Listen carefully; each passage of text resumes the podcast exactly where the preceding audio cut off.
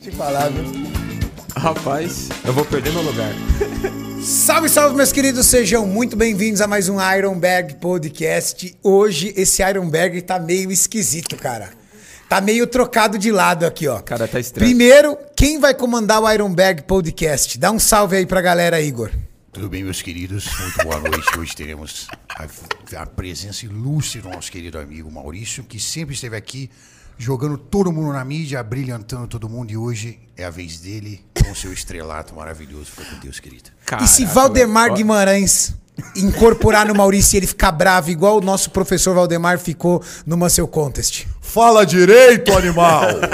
Você tá falando errado! É isso aí, pessoal. Comando do podcast hoje é do Igor Endorfina, porque o entrevistado é Maurício Bob Esponja, também conhecido. Gelado, velho. Mano, Sua nervoso. mão tá gelada.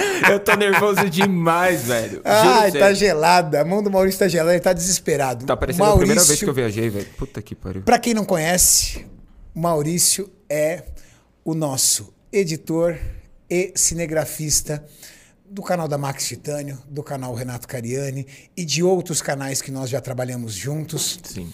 Já trabalha... Depois a gente vai contar em quantos canais a gente trabalhou, mas acho que a gente já trabalhou num cinco já, juntos. Já, sim. Num cinco. E o Maurício, para quem não sabe, é uma figura muito conhecida por trás dos bastidores, porque hoje a grande maioria dos atletas de fisiculturismo elege ele como o maior editor de vídeos de musculação do Brasil. Não. Esse. Maurício, Maurício Lavorato. Quantos anos você tem, Maurício? Maurício de Mauro Lavorato. Maurício de Mauro Lavorato. 32 Bisneto de italiano? De ambas as partes. Os dois. Pai e mãe? Pai e mãe. Vieram de, de navio pra cá, pro Brasil. Fugir da guerra também, né? Fugir da guerra. Igual eu. Mesma coisa. E 32 anos. 32 anos? Vou fazer 33 com carinha de 18. Não, 32 anos mal Renato. vividos, né? Porque, Não, cabelo bem branco. vividos, bem vividos. Cabelo branco, barba branca, Puxei cheio meu pai, de ruga. Renato. Puxei meu pai, cara. Cara, mas vocês têm 32 anos só, Maurício. Meu Deus do céu, cara. Mas- Como é que você vai ser aos 50 anos? Nossa, tipo o George Clooney. Todo. ai, ai, ai, ai. A autoestima tá embaixo. Ser- Tá em alta. Tá, lógico, Ah, tem- tipo George Clooney. George Não, Clooney. você já Ó. tá quase George Clooney de cabelo. Então, com 30. Com 30, velho. Com 50, Vai eu ser- acho que você vai estar mais... tipo Francisco Cuoco. Valmor Chagas. Nesse estilo, é. Mas tem que ter estilo, Renato. Tem que ter Entendi. estilo. Mano, eu tô nervoso, Renato. Tô percebendo. Eu tô Maurício muito tá nervoso, cara. Eu tô muito nervoso. Desculpa, pessoal. Eu Você nasceu aqui em São Paulo mesmo ou São, nasceu na ABC? São Bernardo, do Borda do Campo. Você é batatense? Sou batata. Ai, mas eu, tipo, eu só nasci aqui. E já. é, só o hospital foi aqui. Já fui pra São Paulo direto. Aí fiquei até os 9 anos em Campo Limpo. Ó, quebrada do Carlão lá, lá é, perto. Zona Sul de São Paulo. Campo Limpo, aí com 9 anos eu voltei pra cá, pra São Bernardo. Aí São pra Bernardo, Diadema e agora aqui em São Caetano. Os pais vivos? Pai e mãe vivos estão assistindo, mãe. Tão te assistindo? amo. Ma- ma- Ô, vocês mãe não têm noção. Minha mãe, quando o Renato aparece de, so- de camisa polo, socialzinho, mano, minha mãe pira, velho. Nossa, ela deve estar muito puta que eu tô falando isso agora. Mas Porra, minha mãe, esse minha mãe- podcast é pra te ferrar, não é pra ferrar tua mãe, tadinha. minha mãe pira. "Não, Olha, nossa, mas tão bonitão assim, né? Tão arrumado. Aí ela Sua mãe olha tem pro bom lado. gosto. Ah, nem tanto, né, Renato? Aí, Aí ela olha pro Aí lado. ela olha pro lado pro meu pai, tá vendo? ó? Aí, ó, o Renato, ó. 42 anos tá assim, ó. E você, ó, com 60, ó, como tá? Com 40 você não era assim, não. Não sei o quê. Ó, um beijo, amo vocês. Dona Vera. Te amo, mãe. Ai, ai. Dona Vera? Dona Vera. Então de hoje em diante é Dona Fera. Dona Fera. Ela. Ela. Só pra, só pra falar, meu pai, meus pais têm 69 e 67 anos e meu pai vai tomar vacina. Primeira dose agora na quarta-feira. Graças a Deus. Graças a Deus. E sua mãe já tomou a primeira dela, Minha né? mãe tomou, tem 15 dias e daqui a pouco já toma a segunda. Uma coisa a importante, tá, pessoal? A primeira dose não te dá imunidade completa. Então, por favor, se você tomou a primeira dose, não sai na rua achando que já pode abraçar o mundo, porque você precisa tomar os mesmos cuidados. Vem muita gente morrendo porque tomou a primeira dose e relaxou. Nem na segunda, né, Renato? É bom. É, na, na segunda, a partir da segunda dose, aí eu, eu discordo, porque eu acho que as pessoas precisam voltar a viver. Sabe? Eu acho que não dá para manter, por exemplo, seus pais trancados a vida inteira no apartamento. tá complicado E pelo- lá. pelos estudos, você reduz a mortalidade brutalmente. É, então, são 50 e lá vai cacetadas por cento de chance de não pegar, e aí vai aumentando a questão, tipo, ah, de UTI e tudo mais. né? Exatamente. A questão de mortalidade é altíssima de, de isenção de mortalidade. Bom, mas vamos vamos, vamos, vamos falar de coisa boa. Vamos falar de TechPix, Renato. Vamos lá. Você começou trabalhando com o quê? Meu primeiro emprego foi gravar e editar vídeo. Sério? Eu tinha 13, 14 anos em buffet infantil, do meu padrinho. Meu padrinho tinha um buffet lá em Santo André. E aí eu filmava lá pra ele. Eu filmava tipo três por, por final de semana e ganhava acho que 50 reais por vídeo. E aí eu fiquei acho que quase um ano lá com ele. Ele que me ensinou a editar vídeo, tudo no Foi ele que te ensinou? Ele que me ensinou. Ele sempre aprendeu as coisas fuçando. Ele falou: Ó, tem isso, tal, essa chance, essa oportunidade, vamos? Eu falei: bora. E aí eu filmava. Era uma câmerazinha aquela que encaixava com que tinha o corinho do lado aqui, assim, sabe? Sei. Ficava aqui assim olhando. E aí eu comecei, aí passei pro computador e aí eu comecei a editar nessa época. E... Novo? 14 anos. E aí eu parei de editar depois disso, nunca mais editei. Aí depois eu fui voltar só acho que em 2016, 2017, quando, quando eu conheci o Bambam. Que aí eu voltei a editar. Nesse período você trabalhou como vendedor. Renato, já trabalhei na Atento de telemarketing, já trabalhei com desenvolvimento de site, que é design digital, que eu trabalhei a maior parte da vida. E aí trabalhei em loja de suplemento, trabalhei entregando caixa de roteador lá no centro, sem nota fiscal. Sabe os carretos? lo- Sabe aqueles carretos que aqueles caras falam, "Ó, pesado, não sei o quê. Eu, eu levava de carro os roteadores sem nota fiscal, parava lá no mercado municipal. Olha eu dando a letra já. Parava lá no mercado municipal, os caras vinham com o carreto, carregava o carro e levava lá pra cima da pajé. Já para vender. Já pra vender. E aí depois eu subia. Mano, Renato. Uma vez eu cheguei lá, fui lá no último andar, no China, lá no, no 12 andar.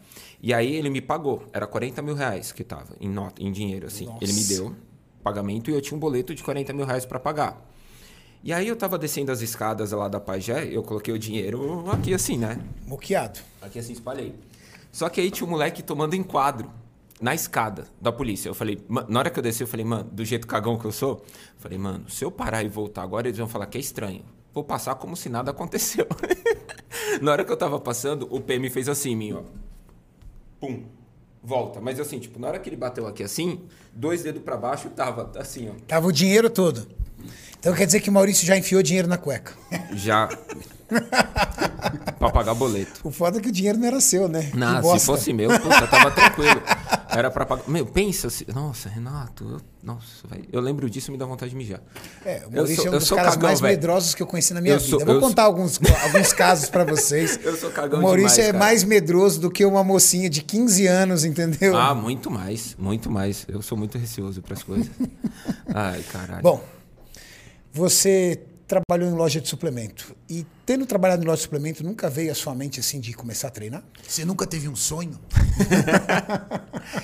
Eu treinei, Renato, em 2012. Eu comecei a treinar. Tipo, fiquei um ano treinando. Foi, lembra daquela foto do, das costas? tal, Lembra? bonitinha, É- essa foto É a única é- que eu tenho.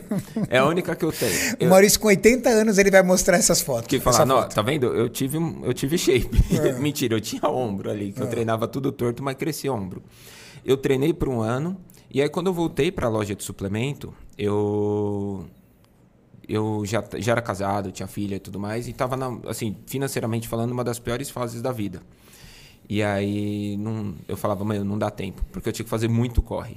Era de manhã, loja, de manhã vendendo eletrônico, à tarde na loja de suplementos, e à noite, às vezes, se eu tinha algum site, alguma coisa para fazer, eu complementava. Você chegou a Antes fazer do Bambam. faculdade? Fiz de design digital. Na verdade, eu, eu comecei cinco faculdades, Renato. Cinco? Aí só design digital que foi pra frente. Eu me, matricu... Eu me matriculei em publicidade, só me matriculei e não fui. só me matriculei e não continuei. Tá. Eu fiz redes de computadores, um ano tranquei. Fiz administração, um ano e tranquei. E aí a digital foram quatro.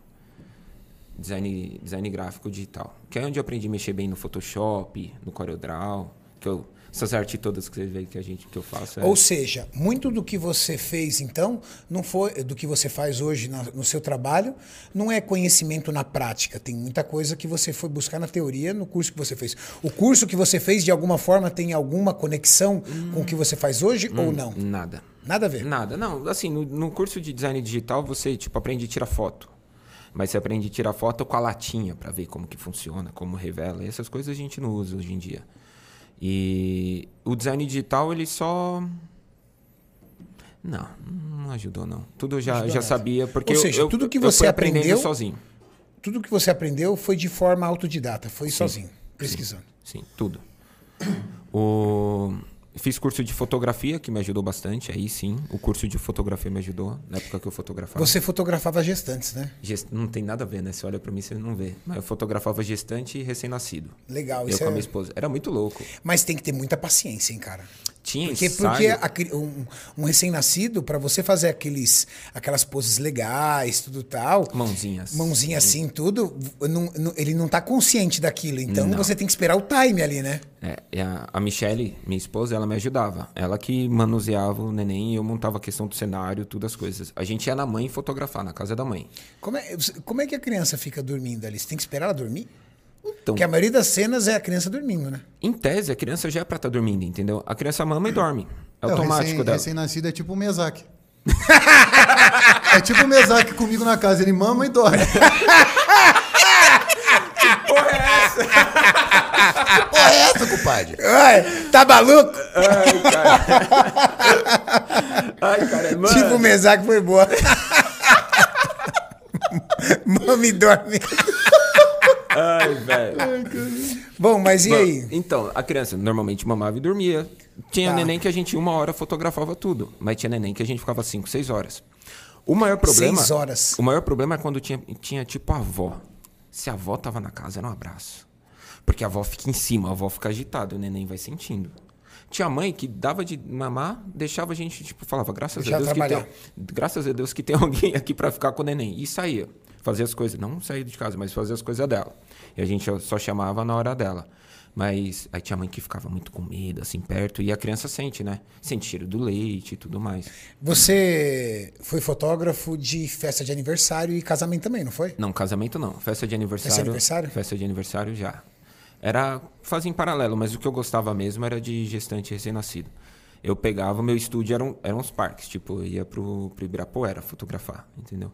Então eu mesmo, eu e minha esposa, a gente montava a- as partes do da, da vestimenta delas, eu fazia umas saias de voal, assim, os negócios. Você tinha, vamos dizer assim, entre aspas, as fantasias, assim. Isso, isso. E a gente fazia. E tinha uma foto que era a foto de fada. Que, mano, essa foto foi a que estourou. Essa foto que foi na hora que eu publiquei no Facebook. Meu Facebook foi tipo de 200 pessoas que seguia pra 15 mil, assim. ó. Em Caramba. questão de meses, de dois meses. De assim. tão legal que foi a foto. E assim, eu ia fotografar, as mães queriam essa foto. Só pra essa foto. Tinha 50 que elas podiam escolher. Mas essa era a principal. Fechavam por essa. Que e na hora legal. que chegava, as mães ficavam assim, tá, mas tipo, cadê a asa que você não trouxe? Falava, não, a asa é mágica. Que era tudo no Photoshop que No eu fazia. Photoshop. Mas as mães não se ligavam nisso daí. De tão bem feito. Era da hora. O que, que te fez abandonar o trabalho de fotógrafo profissional? No, acho que foi em 2014 que teve aquela crise. Que, que Brasil, mês, ano sim, ano não. ano É. sim, ano Ou ano, ultimamente está ano sim, ano sim. é, Numa das várias crises Numa que daquelas houve no crises mercado. que tiveram, foi em 2014. E eu fazia, tipo, 20 ensaios no mês. E eu cobrava bem. Eu cobrava. Dava para fazer hoje o equivalente quanto? Uns 10 pau? Não, mais. Eu fazia uns 15 pau por mês. Caramba. Às vezes até 20, assim, dependendo. Porque eu cobrava mil reais, é, no, sessão 999. Mãe e filho. Entendeu? E aí eu vendia foto extra tal, então dava pra fazer uma grana. Então foi bem na, na época que eu casei com a Michelle, que a gente começou a morar junto. E aí. Na hora que deu 2014, tipo, eu fiz 20 ensaios. No mês seguinte eu fiz 12, aí no outro mês eu fiz dois. Caramba. Aí no outro mês eu não fiz nenhum. Aí, tipo, outubro não veio nenhum. É. E aí tinha o dinheirinho guardado, tinha as coisas ainda que eu tava fazendo, eu consegui, tipo, segurar outubro, novembro, com o apartamento alugado, com a neném, com a Michelle, com a Ana Laura. E a Júlia tinha. A Júlia nasceu no final de 2014. É. Não, então a crise foi em 2015. Aí no, no final de 2015, a nenenzinha lá, tudo, aí eu fui morar com meus pais. Eu, tipo, devolvi o apartamento. Cara, foi um rolo, Mas né? aí foi a- uma das fases mais barras da tua vida. Foi, porque o ano assim- 2015 foi um dos anos mais difíceis. Foi, porque assim, em maio, eu casei com a Michelle em, em junho. Só que assim, tipo, dois meses antes, a gente tinha comprado o apartamento. E aí, nisso que eu comprei apartamento, a gente alugou um outro pra morar junto enquanto não entregava o apartamento. Ou seja, você pagava prestação de apartamento e aluguel de outro apartamento. O aluguel, a gente pagou um ano à vista da rescisão que a Michelle tinha tirado da empresa que ela trabalhava. Então, tipo, esse custo a gente não tinha. Só que aí não deu pra renovar. E aí, na hora que a gente saiu do apartamento, a gente morou seis meses com meus pais. Aí eu dormi, tipo, seis meses no sofá, a Michelle no, no chão com a, com a Júlia, e a Ana Laura dormia no que era o meu quarto, lá no sofazinho que tinha lá no meu quarto antigo. Cara, que Seis meses. barra. Seis meses. Porque o apartamento dos seus pais é pequeno. 60 metros quadrados. 60 metros 57. quadrados. Dois E- quartos. E, e aí você se viu na necessidade de ter que voltar para casa dos pais, Esperando o apartamento lá, ficar pronto. ficar pronto. Quanto tempo você dormiu no sofá? Seis meses. O sofá da minha mãe era assim. Eita, nós. Seis meses dormindo lá no sofá. E aí a Michelle dormia no chão. A Júlia sempre foi uma criança muito difícil de dormir. E eu dormia com a Michelle no chão, num colchão de solteiro, num colchãozinho de solteiro. Só que a Júlia acordava toda madrugada chorando muito. E para não atrapalhar meus pais, a gente puxava ela pra cama. E aí, com o tempo, eu falei: não, eu vou dormir no sofá e a Júlia dorme aqui no chão com a Michelle. Aí a Júlia dormia com ela, porque deixava ela no cercadinho, ela gritava chorando, noite, acordava chorando toda noite. Aí foram seis meses assim. Até sair o apartamento? Aí saiu o apartamento, aí eu meu pai, meu pai trabalhava durante o dia e à noite a gente ia lá pintar ele. E, e aí, por exemplo, eu fui para meus pais praticamente em outubro, setembro, mais ou menos. Eu fui para meus pais. E nesse período, o, eu consegui um emprego em, em novembro, que eu ia cuidar da, das redes de computadores de uma holding, de uma empresa, que tinha várias embaixo. Era um, um cara que eh, comprou um monte de empresa ferrada, que ele falou, vou arrumar todas essas empresas aí. Você não quer trabalhar comigo? Falei, quero. Era salário 3,5. Falei, nossa, estourei, cara. 3,5. Parcela do apartamento lá era dois pau. Tem 1.500 para pra pagar as dívidas. Tá ótimo, tá perfeito. A Michelle tinha saído do, do trabalho, só estudando. E aí, o primeiro mês pagou de boa, o segundo mês pagou tranquilo, o terceiro mês já o salário já veio pela metade, aí no quarto mês já não veio o salário. Eita, nós. E Aí você, foi ia apertando. e você se, se, se, é, se apegando a esse valor para os seus compromissos. Que aí eu pagava a parcela do apartamento e ao mesmo tempo o dinheirinho que sobrava eu comprava tipo a tinta. Vai, comprei a tinta lá com meu pai. Vamos lá. Compramos a tinta, pintamos todas as paredes. Pô, juntou o dinheiro, legal, ó. Vamos lá, dá pra comprar o piso. Compramos o piso, colocamos o piso lá. Foi indo nisso daí. Contando moeda. Aí O cara parou de pagar. parou. Aí entrei na justiça, tudo lá. Nossa, eu tava, eu tava muito nervoso no dia da- do processo. Você lembra? Lembro. Tava, tava bem nervoso. Por quê? O dia da audiência. É, no dia da audiência.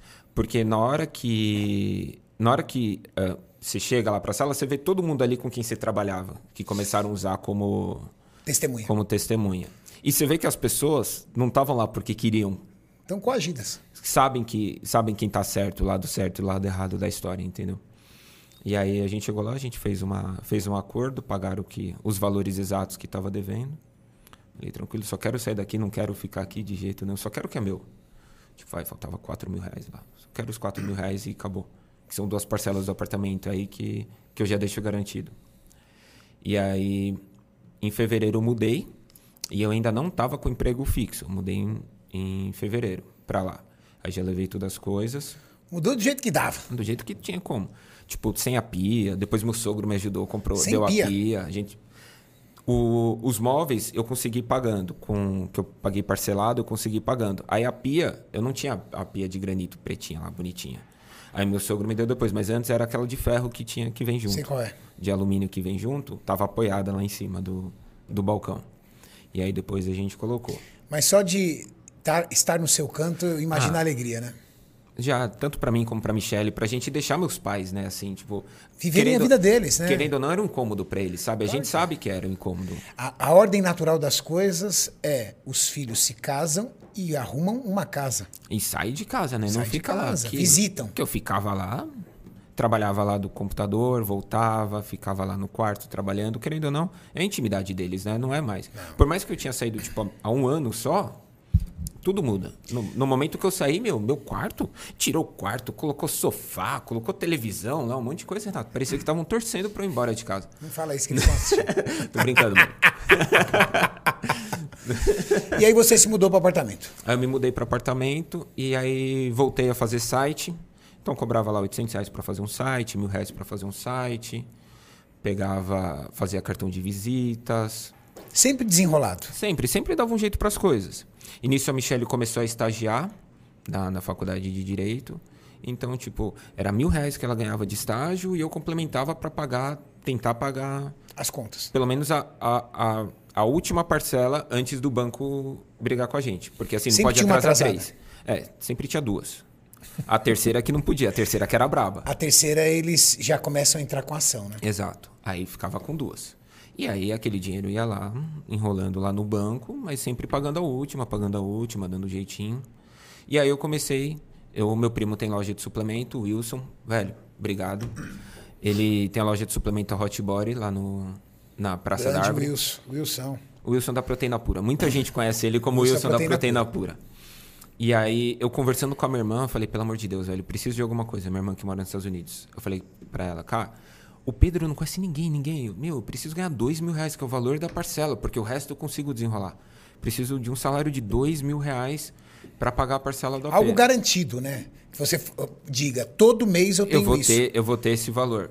E aí ela falou, meu, não sei o que e tal, vou conversar com o Pedro. Mas, meu, você já conversou com o Wilson? O Wilson falou que precisava de uma pessoa de confiança para trabalhar. Aí eu falei, não, nunca pedi para ele, né? Eu vou chamar ele. Aí eu liguei para ele, ele falou, vem aqui amanhã pra gente conversar. E aí eu fui até lá no dia seguinte. Teve uma, uma chuva absurda em São Paulo naquele dia. Absurda, absurda. Caiu, caiu viaduto na. na fugiu o nome lá. Na avenida ali, ali do Ipiranga, não lembro. Fugiu o nome. O Igor não é daqui, ele não vai lembrar que, que avenida é essa. Mas teve enchente, caiu ponte lá, um monte de coisa. Só que eu consegui chegar lá no meu primo tranquilo e quase eu não volto, mas eu cheguei lá. Tivemos a reunião e aí ele, a primeira coisa que ele me perguntou é: Você vende? Eu falei, Wilson, eu faço de tudo, cara, menos vender. Não gosto de ficar vendendo, tipo, da questão Trabalho de. no balcão mesmo, não era tua arte. Ah, eu, fa- eu faço Cara, tudo. eu era bom vendedor, hein? Você tá maluco, Cê cara. era, Renato? Eu era um bom vendedor, cara. Cê- cê Quando eu era, tinha loja Renato? de suplemento, Ah, você é um bom vendedor, Renato. quando eu tinha loja de suplemento era mal barato. Eu chegava e falava assim pro pessoal do balcão, que eu atendia também, né? Eu era o dono da loja, mas eu adorava atender. Porque eu, eu adorava atender porque eu sempre fui um cara de querer ensinar, então eu mais dava uma aula de suplementação para a pessoa na prateleira. Às vezes eu ficava 10 minutos explicando a pessoa, a pessoa falou, tá bom, mas eu só queria um BCA. Você não precisava ter falado que os aminoácidos da cadeia ramificada, leucina, isoleucina, valina, fazem parte do grupo de aminoácidos. Eu só queria um BCA, tá bom. Não, mas, eu só vim explicava aqui pra caramba. comprar ovo, você não vende ovo. a pessoa sai com o diploma do. Renato, sabe assim? E eu adorava vender porque é uma é, é aquele negócio, isso aí é aquilo, é aquilo lá. Ou você gosta ou você não gosta. É natural o seu. É uma arte. Era natural. E aí eu falei, qualquer coisa menos vender. Eu falei, meu, eu trabalho, cuido aqui, monto as artes novas, monto o site que não tem, faço toda a parte administrativa, mas vender não. Ele falou, não, tranquilo. Seguinte, ó, é, eu, eu tenho eu tenho como te ajudar, mas assim, eu vou precisar que você fique meio período comigo aqui no escritório, que era da coisa dos eletrônicos, e meio período lá na loja. Você chega às 11, você chega às 8 aqui, então você fica às 7, você fica das 7 ao meio-dia aqui e da 1 às 6 lá na loja. Falei, não, tranquilo. E aí, fui no primeiro dia lá trabalhar no dia seguinte. Ele falou, então, tem que pegar esses roteadores aqui e levar lá no centro. Renato, na hora que eu peguei, ele, o carro tá aqui no, no, no posto que tá aqui do lado. Renato, na hora que eu peguei e coloquei as caixas no carro, na hora que eu fui sair do posto, no posto eu tinha uma vala aberta assim, eu rasguei o pneu do carro, Renato. No primeiro dia. No primeiro dia, Pra Renato. dar No boas-vindas. primeiro dia, Renato, eu dei um prejuízo de 450 pau pro meu primo. No primeiro dia de trabalho. Só pra ele ficar, ficar feliz de ter te contratado. Tipo, contratei Renato, o cara certo. Eu fiquei tão desesperado, Renato, Puta que você não tem merda. noção. Eu Você precisando tremia. da grana e você rasgando um pneu de 400 pau. Eu tremia, eu tremia, era uma zafira, velho. Renato, mas eu tremia, eu falava, mano, como que é? Eu falei, porra, então, sabe o que aconteceu? Eu fui sair dali e tal, ah, não, tranquilo, pô, esqueci de avisar que tinha um negócio lá, não, tudo bem. Levei o carro lá, o cara trocou o pneu, aí eu fui lá pro centro pra fazer a, a primeira entrega. E aí começou. O meu, aí eu comecei a trabalhar na loja de suplemento. No, no meio período depois eu trabalhava lá. E aí eu ficava lá o quê? Cuidando do. Eu era tipo ajudante de loja mesmo, entendeu? Ficava cuidando ali da, da loja em si e embalava as coisas pro Mercado Livre, que a gente vendia bastante pelo Mercado Livre. Isso em que ano? 2016? 2016. 2016 para 2017 já. 2016. 2016 pra 2017 agora aqui, ó. Tem muito tempo. 15. O Bambam foi campeão em 18. Ah, foi 2016 para 2017. 2018 ali, tava no auge, sabe, né? Foi 2018 ou Tava 2017? no auge ali. Renatão me ajudando, preparação. Chama. Chama, pai.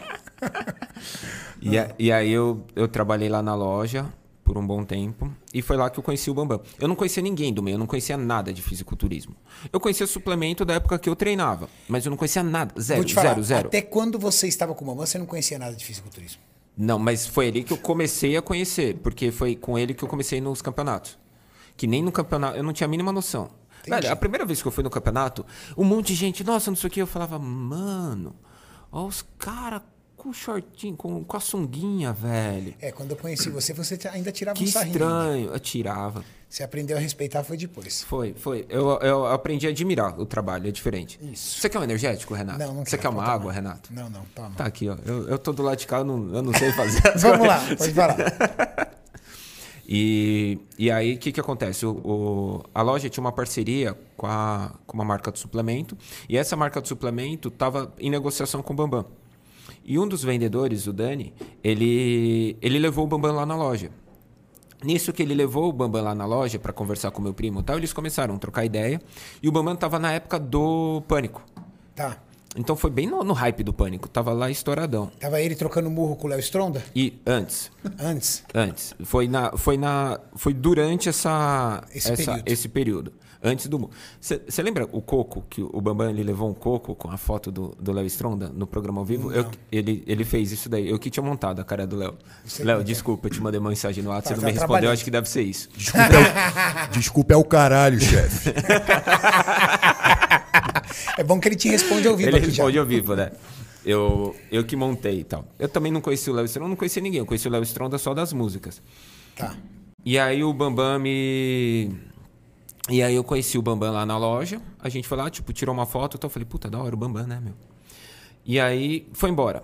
Na, na vez seguinte que ele voltou, ele já voltou com meu primo, porque ele vendia. Ele, o Bambam tava vendendo os bonés e meu primo falou pra ele: Não, vamos montar sua estrutura aqui, seu escritório.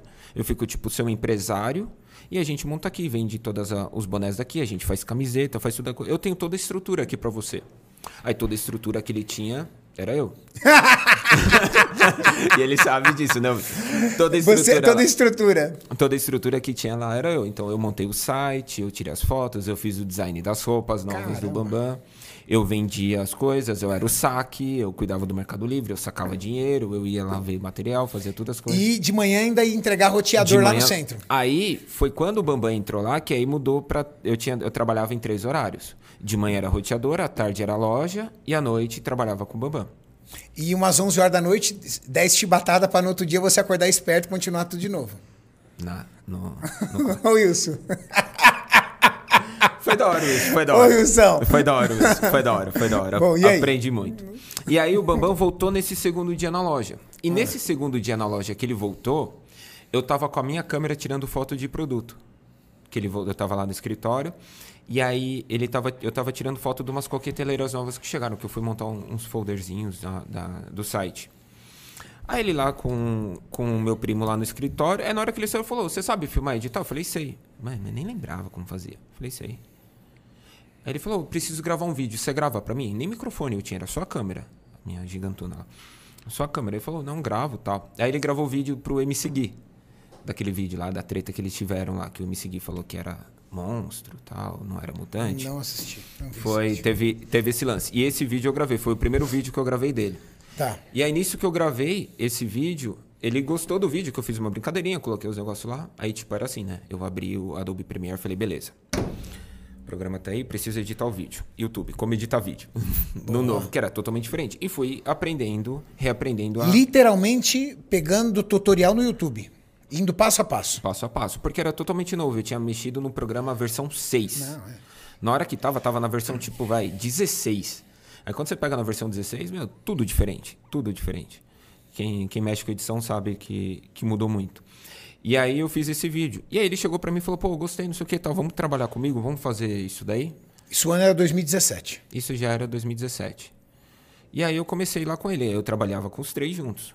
De manhã, escritório, à tarde, loja, à noite, O Bambam. à noite, bambam. Caraca, fora o final de semana, porque aí no final de semana é a hora que você mais trabalhava com o Bambam. Bambam. Porque é- evento é geralmente final de semana. E aí, quando eu comecei a trabalhar com o Bambam, é, eu, eu fazia parte da assessoria dele também. Que aí a gente tipo, tinha evento, eu ia com ele e tal. Se alguém quisesse negociar uma presença, Presença VIP, ligava VIP, pra você. era tudo comigo. E assim, foi um período muito legal, porque eu, eu conheci muita gente. Porra, eu tirei foto com o Romário, velho. Nunca que eu ia tirar foto com o Romário. Um baixinho, campeão mundial. O, o Bambam, com o Bambam Aí eu você tem que aprender a imitar o Romário, caramba. Vou treinar. É o peixe, tem que falar não sei o que é peixe no final. E, e eu conheci muita gente. E, e graças ao Bambam, eu, eu comecei a me soltar mais para conversar com as pessoas, coisa que eu nunca fazia. Tipo, eu trabalhando com o Bambam, eu fui no, no- na inauguração da, da- o- do Mr. Franco, que era o cabeleireiro, a barbearia do Felipe Franco. Entendi. E aí eu cheguei lá, eu via, tipo, todo mundo falava, ó, esse daí é o Felipe Franco, esse daí é o cara, não sei o que tal. E eu não sabia quem que era ninguém. E aí que eu Mas comecei a- nessa época, você ainda morava no apartamento e aí a tua renda estava na casa de quanto? Eu ganhava 3.500 reais. Mais comissão. 3.500 reais com Hum. o Bambam. Com o Bambam. Mais comissão. Mas e o... Comissão eu tirava quando eu vendia a presença VIP dele. Tá, entendi. Tá? Só que aí, uma coisa que eu E nunca aí você já tinha deixado o seu primo. Não, não, eu tava ainda nos três. Eu deixei meu primo só depois, que eu fui trabalhar só com o Bambam. E ainda. Eu nunca, nunca falei isso daí pra ninguém. No, quando. Quando. É foda. Nessa época, eu lembro que a dívida não era alta, mas pra quem tá no vermelho, quando entra qualquer graninha, é, é tudo contado. Tipo, eu lembro que minha dívida era de 8 pau no banco. E assim, Oito pau na conta corrente? na conta corrente. Você estava devendo oito pau para poder saldar o apartamento. E, outras a- dívidas? a- é, as dívidas do dia a dia, porque começa convênio das crianças, alimentação, aí começou a gente mudando, aí tinha condomínio, tinha todas as coisas. Estava oito pau no vermelho. Eu, eu recebia 3.500 e gastava 3.500, sabe assim? E um pouquinho mais. Então, e esse um pouquinho mais foi subindo. Naquela época que era 2.000, ficou 2.200, 2.400 e foi subindo. Fora os juros, né? Que aí foi subindo e aí era uns 8 mil. Eu fui. Eu tava com o Bambam. Eu lembro que a gente tava na, na rua, a gente tava indo ver carro, era alguma coisa do tipo. E ele viu que eu tava meio fechadão, ele veio falar comigo. E aí eu falei, não, cara, não é nada. Ele, porra, eu te conheço, velho. O que que tá acontecendo? Falei, não, não é nada, não, tá de boa, tô com uns problemas. Ele, o que que foi? Fala, porque senão não vou te deixar quieto. E ele não deixava mesmo. Ele falou, não vou te deixar quieto. Eu falei, fala. Aí, ele, aí eu falei com ele, eu falei, então, eu tô, tô com uma dívida. Não, eu tô com dívida no banco, meu. São. Tá um dinheiro lá e isso tá. Tô tentando negociar, mas não tá legal, porque assim, ligava pro banco, tá, vou negociar. Então tá, esse valor, dividido em 72 vezes, você vai pagar 72 vezes mais do que era o valor do que tinha. Os juros é muito alto. Absurdo. E aí ele falou, quanto que é? Eu falei, não, cara, não é nada, eu vou resolver. Ele falou, cara, se você não me falar, eu vou pegar seu telefone, eu vou ligar pra sua esposa e ela vai me falar quanto que é. Aí eu falei pra ele, é tanto. Ele, ah, é tanto? Tá, beleza. Não, então, a gente tem que pensar em alguma coisa, tal, pra... Vai, vai dar certo, você vai resolver isso daí. Aí logo depois ele me mandou o comprovante que ele transferiu o valor do... Caralho, que legal, cara. É, é foda, Que porque legal, assim... que atitude, né? Você nem pediu pra ele. Não, nem pedi.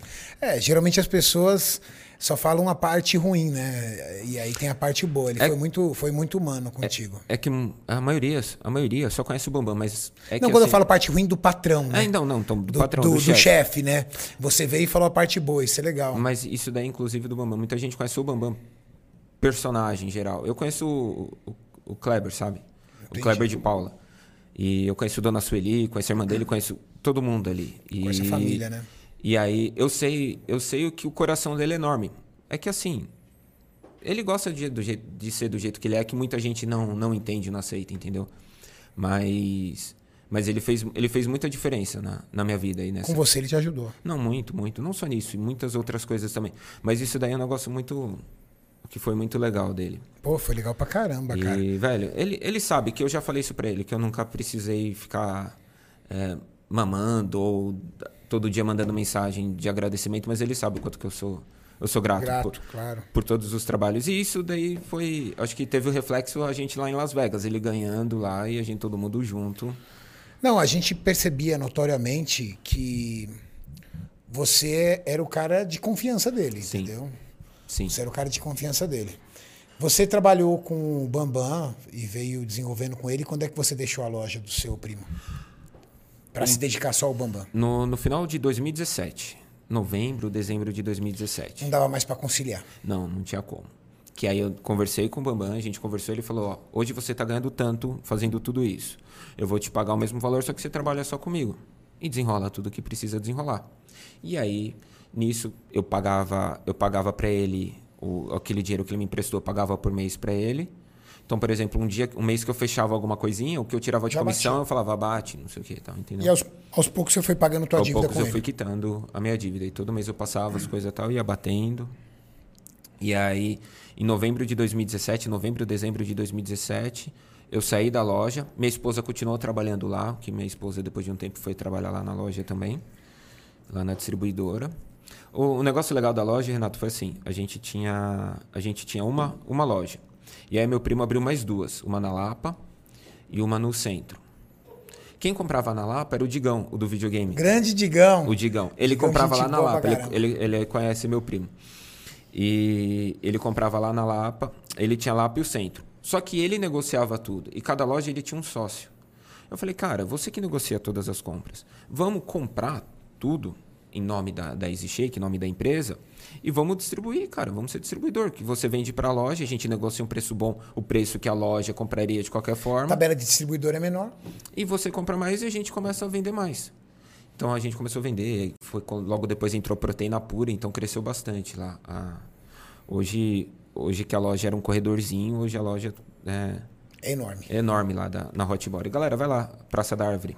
Ali Boa. do lado da Praça da Árvore, Hot São Body. Paulo. Fala que, o, fala que o Mauricião mandou ir lá e o Wilson tem que dar desconto. Boa. Primo, Se tem um bagulho que meu primo não gosta, é dar desconto. É Top, mesmo? então vai lá e fala que eu que falei pra dar Fala desconto. que tem que dar desconto. Aí eu comecei só a trabalhar com o Bambam. E aí logo depois, na feira do Arnold, foi quando eu te conheci. abril. Em abril. Nós nos conhecemos em abril na feira do Arnold, quando o Ander, meu querido Ander, meu irmão, chamou e falou assim: Renato, eu tenho uma missão para você. É isso aí. Preparar o Bambam para uma competição de fisiculturismo. Cara, que loucura, Renato. Sabe o que foi engraçado? Eu, eu lembro quando eu peguei e te cumprimentei no dia da, da primeira gravação. O, o, o Bambam nos apresentou. stand, se eu não me engano. A gente tava no stand da do Mano. Era um de um dos stands do, Do Mano. Mano, do Mano. E aí a gente fez. Acho que era o stand da Daimatais. Da Daima, era. A gente fez lá dentro a primeira gravação. E na segunda gravação, você estava no palco do seu antigo patrocinador. Isso. Eu cheguei e te cumprimentei. Que eu, eu conversei com o Ander e passei e te cumprimentei. Mas, cara, sabe, parecia que você me conhecia há muito tempo ali, do jeito que você me cumprimentou. Que eu falei e tal, e falei, ó, daqui a pouco a gente vai, vai gravar, daqui a pouco a gente passa aí e tal. Você me cumprimentou. E ali eu já te chamei de mestre. Ali foi, na, naquela segunda vez eu falei, eu te, eu te chamei de mestre. Porque eu não sei se foi o Ander, alguém te chamou O de Ander mestre. tinha o hábito de me chamar de mestre. E ali foi que eu te Até chamei. hoje. E aí eu não parei mais também.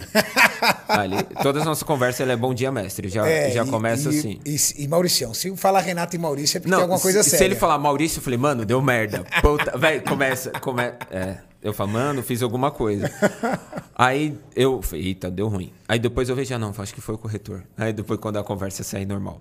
E aí a gente gravou lá depois, e aí com o Under, com, com o Under, com a, com a, lá pela Forma Forma, a gente começou a ter mais contato. Aí a gente começou a gravar o projeto do Bambam nos palcos. Não era eu que gravava, era o Vertão. Era o Vertão. Só que o que acontece?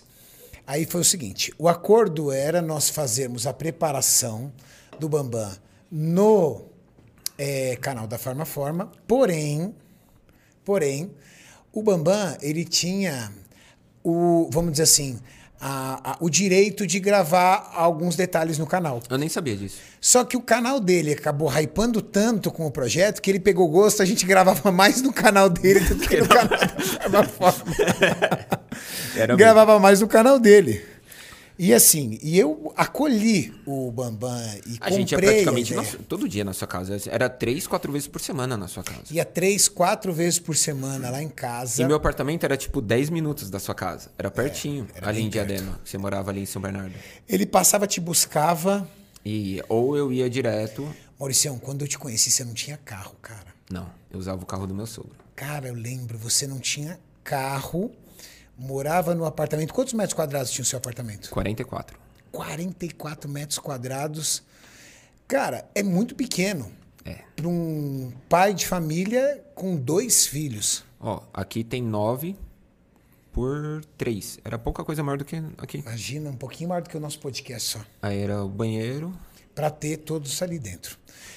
Começamos a gravar bastante para o canal do Bambam. Começamos a gravar o projeto para Forma Forma com o Vertão. E fomos desenvolvendo. E ali eu fui conhecendo bastante ali o seu trabalho. Porque eu chegava antes. Chegava Mas, antes. o Renato, eu chegava lá, o Renato vinha todo dia com o cafezinho lá e fazia lá. Com o cafezinho, eu eu sentava lá e ficava, a gente ficava conversando.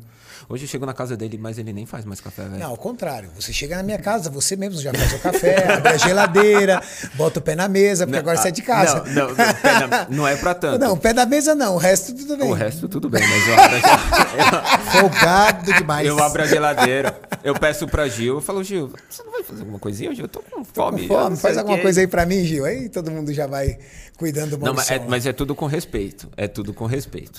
É tudo com respeito. E aí a gente gravou o projeto do, do Bambam e gravamos muitos vídeos. Muitos. Alguns vídeos muito divertidos de fazer, outros controversos. Teve briga, teve discussão, teve, mas a gente fez muitos vídeos de milhão ali. Fizemos, fizemos. Nos dois canais, bateu. Muitos vídeos de milhão, muitos. De treino, de conversa, de motivacional, de refeição livre. Teve um de abdômen que você fez com ele que eu acho que já, se, não, se eu não me engano, já bateu um, já bateu um milhão. De abdômen, treino de abdômen. Sim, treino de abdômen. Agora imagina, você pega, por exemplo, tem um, vídeo nosso com a discussão, acho que deve estar na casa de quase 2 milhões. Sim. Mas aí já foi pro canal da, da, da Forma Forma. Pessoal, falando em milhões, já temos 13.659 pessoas aqui. 13 mil. Puta 13 que mil. Tem um ginásio de basquete lotado aqui te vendo, mano. Caralho, gente.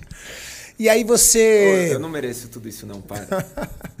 E você começou a trabalhar com o Bambam e nós fomos para Las Vegas. Cara, Mano, a eu, saga. a gente, não, Las Vegas foi uma saga, meu Deus do céu, cara. Ó, é assim, eu espero, eu vou, eu vou dar um depoimento aqui sobre o Bambam de coração, de coração.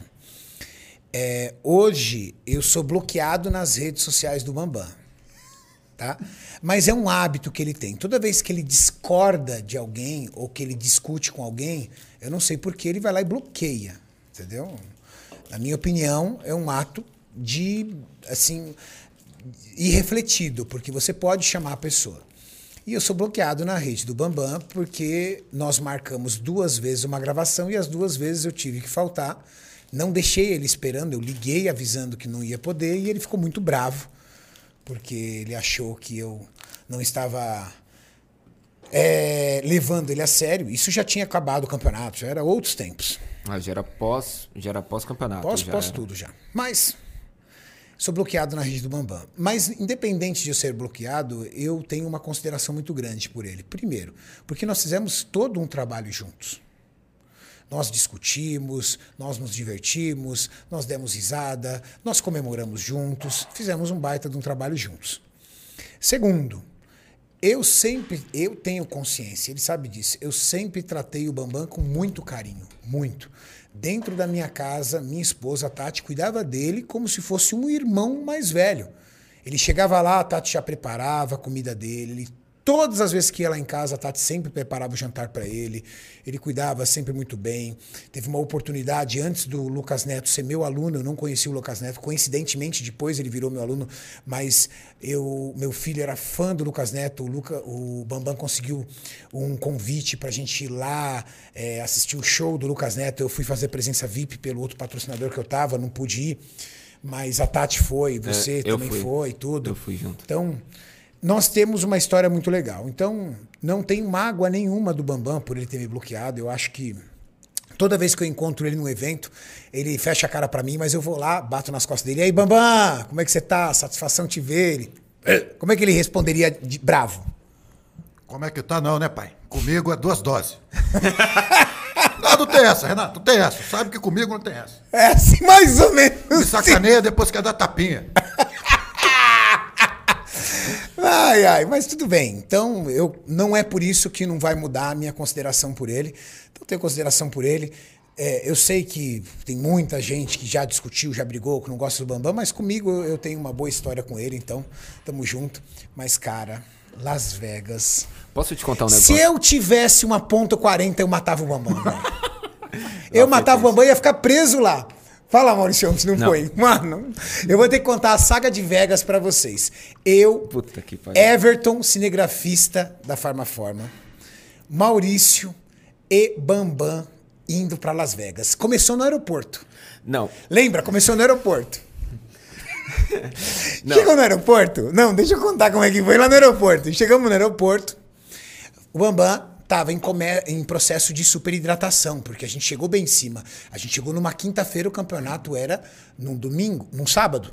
Então, na quarta-feira, nós estávamos no aeroporto e era um dia de o Bambam tomar 8 litros de água. Eu falei, Bambam, cadê sua garrafa de água? Aí ele, ah, tem que comprar tal tudo. Aí ele foi na farmácia. Eu falei, toma água, tá bom. Quando ele pegou, ele pegou uma água extremamente gelada, mas estava absurdamente gelada. Eu falei, Bambam, você vai ter que tomar essa garrafa de água até passar no detector.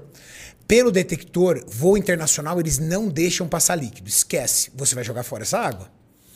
Só que a água, cara, devia Tava- estar uns zero graus. tava lembra? trincando. Tava trincando, trincando. Aí, Bamba começou a tomar água. Tomava água. Aí ele começou a tossir, lembra? Ele tomava. Cara, e ele tossia na fila, cara. As pessoas começaram a se afastar dele. Imagina se fosse agora em época de Covid. nossa. E aí, as pessoas começaram a meio se afastar dele e ele se irritou. Como é que é o Bambam irritado que as pessoas estavam se afastando que ele tava tossindo, Igor? O que, que tá pegando, Renato? Esse povo é louco? Que porra é essa? É mais ou menos isso. Ele começou a falar, velho. Ele tomava água. Ele tossindo, cara. Por quê? Gelava demais a garganta dele. Aí ele ficava fazendo aqueles barulhos com a garganta. Ele ficava. Nossa senhora. Aí, beleza. Daqui a pouco, chegou duas filas atrás. Uma menina tirou uma foto dele de longe. Cara, Nossa, quer velho. ver? Ó, o Bambam, Mano, ele não é- nega foto pra ninguém. Conta aí, Mauricião. Dica, dica. É, se você quiser tirar foto com o Bambam, não chama ele enquanto ele estiver comendo, espera ele terminar de comer e não tira foto de longe. Se ele não tá comendo e você não tirar foto de longe, mano, ele vai tirar a foto com você, aquele ou assim dele. Ele vai tirar com o maior prazer, velho. Ele, ele atende super bem. Mas se tirar foto de longe, se ele vê que alguém tá com o celular virado pra ele, velho, Cara, a menina, umas três filas lá pra frente, foi lá e fez assim, ó. ela só, só deu aquela levantadinha no celular. Cara, ele tem um radar. Renato. Ele tem. ele tem um radar. Eu, velho. todo mundo conversando, ele olhou e falou assim: Cara, a menina tirou foto de mim. Como é, como é que ela falou, Igor? Por que aquela mulher tá tirando foto de mim, Renato? Mais ou menos isso. Começou do shape? Aí, cara, ele começou a gritar com a menina lá, pedindo pra menina apagar a foto, lembra? Você tirou foto de mim, você apaga essa foto. E a gente, eu falei, meu, a gente não vai passar na revista, vai acabar o voo aqui. Porque ele, e ele gritava na fila, eu falei assim, cara, na hora da revista, os caras vão segurar a gente e falar assim, ó, esses doidos não embarcam. E seguraram ele na hora que ele passou. Seguraram, cara. Isso foi aqui no Brasil? É. Foi no aeroporto de Guarulhos. Aqui seguraram Mas ele. ele causou tanto na fila que seguraram ele, cara, na fila. Seguraram. A saga de Vegas começou assim. Pra mim começou um pouco antes, Renato. Começou um pouco antes. É. Porque assim, é, quando. Na, nesse ano, foi o ano que eu comecei a tomar remédio pra depressão. Foi, foi em 2018. No começo de 2018. Você, mesmo diante de toda aquela fase difícil, você foi segurando a bronca. Foi. Aí chegou uma hora, do nada você começou a sentir crise de depressão. Eu. Eu sempre senti uma angústia, sempre tive, sempre, sempre. Qualquer coisinha que acontecia pra mim, eu, eu tinha uma angústia, eu sentia.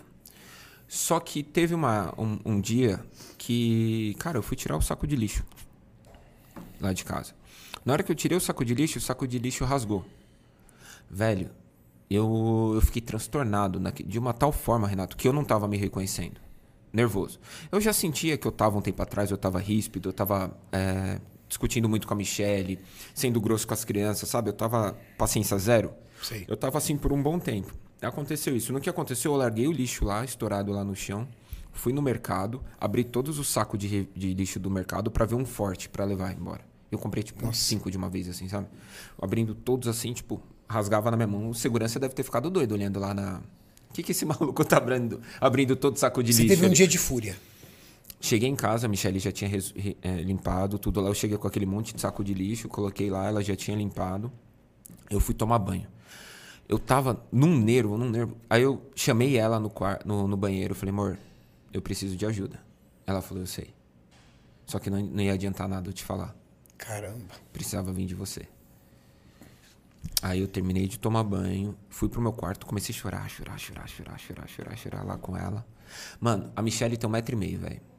Puta, mas ela é gigante, Renato. Não, nossa, não tem igual, velho. Cara, eu nunca vi um casal combinar tanto. Vocês combinam demais, é muito legal. Tem quanto tempo isso? Vocês são uma mistura de casal com. 2018. De casal com me- melhores amigos, sabe? É. Jogar truco com vocês é a coisa mais engraçada que tem. Adoro jogar truco com vocês. O Renato- Jogar poker não tem graça porque eu sempre ganho, mas truco é bom. É porque assim, no poker, quem tem mais dinheiro ganha. Renato, quem Não, vai ter não, mais dinheiro que você, Renato? Não, tem como. Não, eu fico O sem Renato- dinheiro, eu fico sem dinheiro e ganho de todo mundo na O, mesa. o Renato acaba o a ficha e ele fala, eu vou comprar mais. Não, mas Renato, não pode comprar, não. Eu comprei o jogo. O jogo Então eu compro a mesa e vou embora. Exato, é tipo isso. É tipo isso. E aí a gente pegou, marcou o, a, a psiquiatra, me passou uns exames, fiz uns exames e tal, e aí eu comecei a tomar remédio. Eu tomava Rivotril pra dormir Caramba. e Lexapro quando eu acordava. Mas, cara, eu fiquei... Ou seja, um remédio pra ligar, outro pra pagar. Só que eu ficava em estado de inércia, eu ficava Chapado. o dia inteiro. E eu não conseguia criar. Então, tipo, vídeo que eu fazia, alguma coisa que eu fazia, não, não desenvolvia. Eu ficava na frente do computador, parecia que eu ficava meia hora assim, ó. Até ligar, até começar a fazer. Tava lento para as coisas. E nisso a Michelle saía para trabalhar, eu ficava com a neném em casa, que eu não, não, não saía. O pouco que saía, às vezes deixava a neném lá na minha sogra e ia trabalhar. E só que foi nesse foi um período assim bem tenso que a Michelle fala: "Meu, eu saí ligava pra ele toda hora pra ver como que tava, se ele tava dormindo, se tava tal".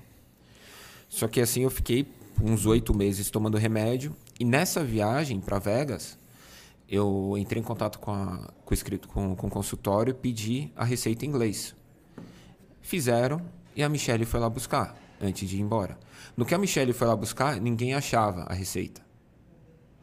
E, e a Michelle não conseguiu pegar a receita em inglês. E aí a gente foi pro aeroporto, eu tava sem a receita. E aí na hora que chegou no aeroporto, eu tirei da minha mala o remédio e coloquei na bolsa da Michelle. E fui sem, sem remédio. Você sem não nada. teve coragem de levar o remédio? Não. Cara, um medicamento que você tomava há oito meses. E o medo de passar mal lá? Eu fui. Eu falei, meu, não vai acontecer nada. Não vou deixar. Não vou permitir acontecer nada. Legal. Vai ser. Porque já foi uma saga pra conseguir ir. Porque assim, o Under me chamou uma semana e meia antes. Cara, foi muito louco. Velho, Porque o Under é o seguinte, tava tudo combinado do Maurício não ir. Era eu, o Bambam e o Everton. Só que do nada o Bambam chegou e falou: "Não, Renato, me ajuda, convence, convence o Bambam, convence o Under a trazer, a levar o, o Maurício, porque se ele, se o Maurício vier, ele vai agregar, ele vai ajudar a gente, tal tudo, ele vai desenrolar". E eu conversei eu, com o eu Under, nem sabia disso. Conver- é, Olha, eu nem sabia que. o Bambam que falou pra mim, convence. Aí eu conversei com o Ander, o Bambam também já tava conversando com o Ander, conversaram tal tudo, o Ander falou, beleza. Quando a gente foi ver, você não tinha passaporte. Meu passaporte estava vencido e meu visto também. Puta merda, cara. Faltava 10 dias. 10 dias pra viagem. E o Under, posso comprar? Eu falei, mano, não vai dar. Não, não compra ainda, espera que eu vou. Eu vou conseguir Você é tirar. desenrolado como sempre. Velho, você não tem noção Você é como que eu consegui tirar aquele passaporte, Renato. Você conseguiu tirar um passaporte de emergência. Eu cheguei, eu cheguei e falei, Ander, é o seguinte, pesquisei tudo como que era, meu, todos os prazos era tudo estourado, só não urgência e emergência. Urgência que saiu um dia é tipo caso de vida ou morte. Aí eles liberam. O emergência é um caso mais emergencial que, dependendo conforme for, eles conseguem liberar. Eu pedi uma carta da Farmaforma falando que eu precisava, que era um evento, tal, tal, tudo mais, que, que eu precisava ir, que eu era importante para ir. Eles fizeram. Ah, não sei, eu preciso ir lá na Lapa. Eu fui lá na Lapa, no, na Polícia Federal lá da Lapa. Cheguei lá no urgência. Falei, ó, é isso, isso, isso, precisava ver. Porque eu tinha dois dias. Ela falou, ah, aqui não vai dar. É só lá em cima. E tem que ver se vai atender, senão tem que agendar. Cheguei lá, expliquei pra moça. Ela falou, olha, é só agendar, cara, não tem como. Mas, ó, faz o seguinte, tem uma portinha ali do lado, bate lá e conversa lá e vê se a menina consegue te encaixar pra emergência. Eu cheguei lá, bati a porta e falei, olha, pelo amor de Deus, eu tô com uma carta aqui e tal, é o chance de trabalho, da- de, de vida pra mim, não sei o que e tal. Falei com ela. Ela olhou assim, ela entrou, ela assim, ela saiu, ela assinou assim, ela falou, ó, pode esperar lá na fila que daqui a pouco vão te chamar. Falei, puta que Cara. pariu, velho. Consegui. E aí fui, fiz a, a- o procedimento pra tirar. Ia sair em dois dias. Falei, beleza, ganhei um tempo. Só que agora eu preciso ir no consulado pra tirar o visto. Que é pior. Só que pra agendar o consulado, eu preciso ter o número do meu passaporte. Só que eu só vou ter o número do meu passaporte novo quando o passaporte sair. Então eu tive que esperar dois dias, e era tipo numa sexta. E aí eu esperei dois dias, peguei e fui agendar. Eu lembro que o agendamento caiu numa quinta-feira. Só que assim, eu não ia conseguir, não ia dar tempo hábil, porque a viagem era tipo na quarta-feira seguinte. Eu falei, meu, se for na quinta-feira, eu não vou conseguir, porque era um dia para ir fazer a documentação e no outro dia para ir no consulado. Eu falei, não vai dar tempo. E E o, teoricamente ainda tem a chance do visto não ser aprovado. não ser aprovado. E o do consulado ia ser em cima do dia da, da viagem, um dia antes da viagem. E não ia dar tempo de fazer nada. Eu mandei um e-mail pro consulado americano explicando minha situação. E eu lembro que eu e mandei e-mail lá e foi. Eu lembro que eu acordei tipo 7 horas da manhã. Sabe quando você acorda assim meio do nada? Tipo, vou ver meu e-mail. Eu nunca vejo meu e-mail de manhã. Vou ver meu e-mail. Na hora que eu abro, tá lá a mensagem do consulado. Ó, você pode vir hoje às 10 horas da manhã. Cara, foi um, como diz o Wendel Carvalho, um alinhamento de É, planetas. tipo, foi quando o Ramon nasceu, sabe? É, mais ou menos isso. Foi, Foi quando o Ramon nasceu. Eu fui, eles falaram, ó, essa documentação tudo aqui, você pode ir lá à tarde no consulado. Fizeram tudo no mesmo dia, Renato. Eu fiz a documentação, fui lá, e aí no que eu fui no consulado, o cara falou, ó, tá beleza. Mano, aí eu cheguei lá no consulado pra fazer entrevista, né? Tava lá na filinha tal, olhei pra um lado, pra um negado. Pra galera que não sabe, a entrevista do consulado é o seguinte: você tem que convencer o, a pessoa que te atende do consulado, no caso o consulado americano, de que você vai e vai voltar. De que você não tá indo lá para não voltar nunca mais. É muito difícil. Por que é muito difícil pegar o visto americano? Porque muitas pessoas viajam para os Estados Unidos e não voltam mais. Ficam lá ilegais. Então, a preocupação da pessoa, do atendente, do consulado, é: será que esse cidadão realmente vai e volta? Então você tem que transmitir garantias para essa pessoa de que você vai voltar. Exato. E assim, a única Garantia não era uma coisa que você não tinha muita. É, então, eu não tinha nada aqui. Não tinha salário registrado. Nada. Eu tinha minha empresa aberta, meu CNPJ aqui e a cartinha da Forma Forma. A cartinha da forma forma que dá pra fazer no computador rapidinho. E esse, esse rostinho lindo aqui, mas era cabeludo. Ah. Aí, eu. Na hora que eu cheguei, tipo, o da, o da minha esquerda saiu chorando, o da direita saiu chorando. E da minha frente tinha uma menina, Tudo negado. tudo negado, indo pra Las Vegas. Só que ela chegou, ela falou, ah, eu vou numa despedida de solteiro, não sei o que, tal, tal. E o consulado, o consulado deu, deu risada dela, tal, não sei o que, e aprovou. E eu me liguei que ele, que ele era descolado. Na hora que ela, na hora que ela saiu toda feliz, eu cheguei pra ele lá também, entreguei, eu falei, onde você vai? Eu vou pra Las Vegas. Infelizmente, eu não vou pra uma despedida de solteiro, que nem vai a menina, eu vou, a- eu vou a trabalho mesmo, tal. E comecei a explicar o que que era. Só que eu tenho uma situação, eu precisava, tal, de ser um pouquinho mais rápido, tal, por causa disso, disso, disso. Ele, ah, tal. Ele começou a olhar assim, ele falou, você vai fazer o quê? Você trabalha com isso? Ah, fisiculturismo, tal. E aí ele falou, ah, não, beleza, pum, pum, carimbou, deixou do lado. Renato, Caraca, velho. velho. Eu saí de lá, Eu liguei pro Under na hora. Eu, eu, eu- tipo, você não, o celular você tem que deixar fora, né? Na hora que eu entrei no carro, liguei pro Under e falei, mano, compra a passagem. Ah, a gente tinha um grupo, lembra? Você mandou um monte de mensagem no grupo comemorando. Eu falei, Mano, velho, pô, acredito. mano, mas era, foi tipo. Agora, posso falar uma coisa pesada pra você? Viver é desenhar sem borracha. Eu sempre digo isso. Se você não tivesse conseguido ir nessa viagem, provavelmente nós não estávamos aqui hoje. Ah, tenho certeza. Porque foi a nossa convivência diária que me fez conhecer você melhor, me fez. Você se permitiu se distanciar um pouco do Bambam, porque o Bambam morria de ciúme do Maurício. Entendeu? É normal, é, o assistente dele era a pessoa que ele queria por perto, então, e ele me conhecia, então ele morria de medo já de me perder pro Maurício. já morria de medo já. Mas até eu não tinha nem intenção. Porque eu trabalhava, naquela época, eu estava trabalhando. Já estava trabalhando com o Matheus? Tava, Renato. Já estava, acho que eu já estava com o Matheus. Você trabalhava com o Matheus. Eu trabalhava com o Matheus. Eu trabalhava com o Matheus e pro meu canal, que eu já tinha começado, era o Gui, o Gui Pavan. É, você tinha acho que três, três você tinha quatro vídeos pro seu canal do Projeto Relâmpago e mais acho que umas duas, três videoaulas lá. É, não, acho que eu, eu acho que eu tinha mais, porque teve no- em julho do- de 2017, eu re- em julho de 2018, eu reativei meu canal. Porque eu tinha um outro projeto com o Gui. Você fez, você fez duas videoaulas lá. É, não lembro. Bom, mas aí a gente pegou e nós fomos. E você falou assim: bom, eu digo pra você, se você não tivesse conseguido ir naquela viagem, seria difícil nós estarmos aqui hoje. Olha como é que é uma conjuntura de fatores para fazer com que você mude seu destino. Maurício, é, temos 15.167 pessoas aqui. Ou 15 mil, E algumas Renato. perguntaram se a sua entrevista no consulado foi em inglês ou em português. Foi em português, tudo em português. Sempre é em português. É, em português. Eles, eles, são, eles são americanos, mas, mas é em português. Eles falam meio enroscadinho, mas. Você não tem nenhum tipo de obrigatoriedade em falar a língua americana para ir para os Estados Unidos. Então a entrevista é sempre em português. O que fica a dica se você, atleta que está aqui nos assistindo, ou até outra pessoa que gostaria de ir para os Estados Unidos e tem medo de tirar seu visto? Primeiro ponto, você tem que trazer algumas garantias para eles. Você tem casa no seu nome? Leva a escritura da casa. Você tem um emprego? Leva carteira. os- leva a carteira profissional, leva seus quatro últimos olerites. Você tem é, outras coisas que te amarram aqui, esposa, tudo, leva a certidão de nascimento. De casamento. De casamento, leva a certidão de nascimento dos filhos. Quanto mais documentos você levar, melhor. Outro detalhe: eles pegam muito a pessoa pelo nervosismo.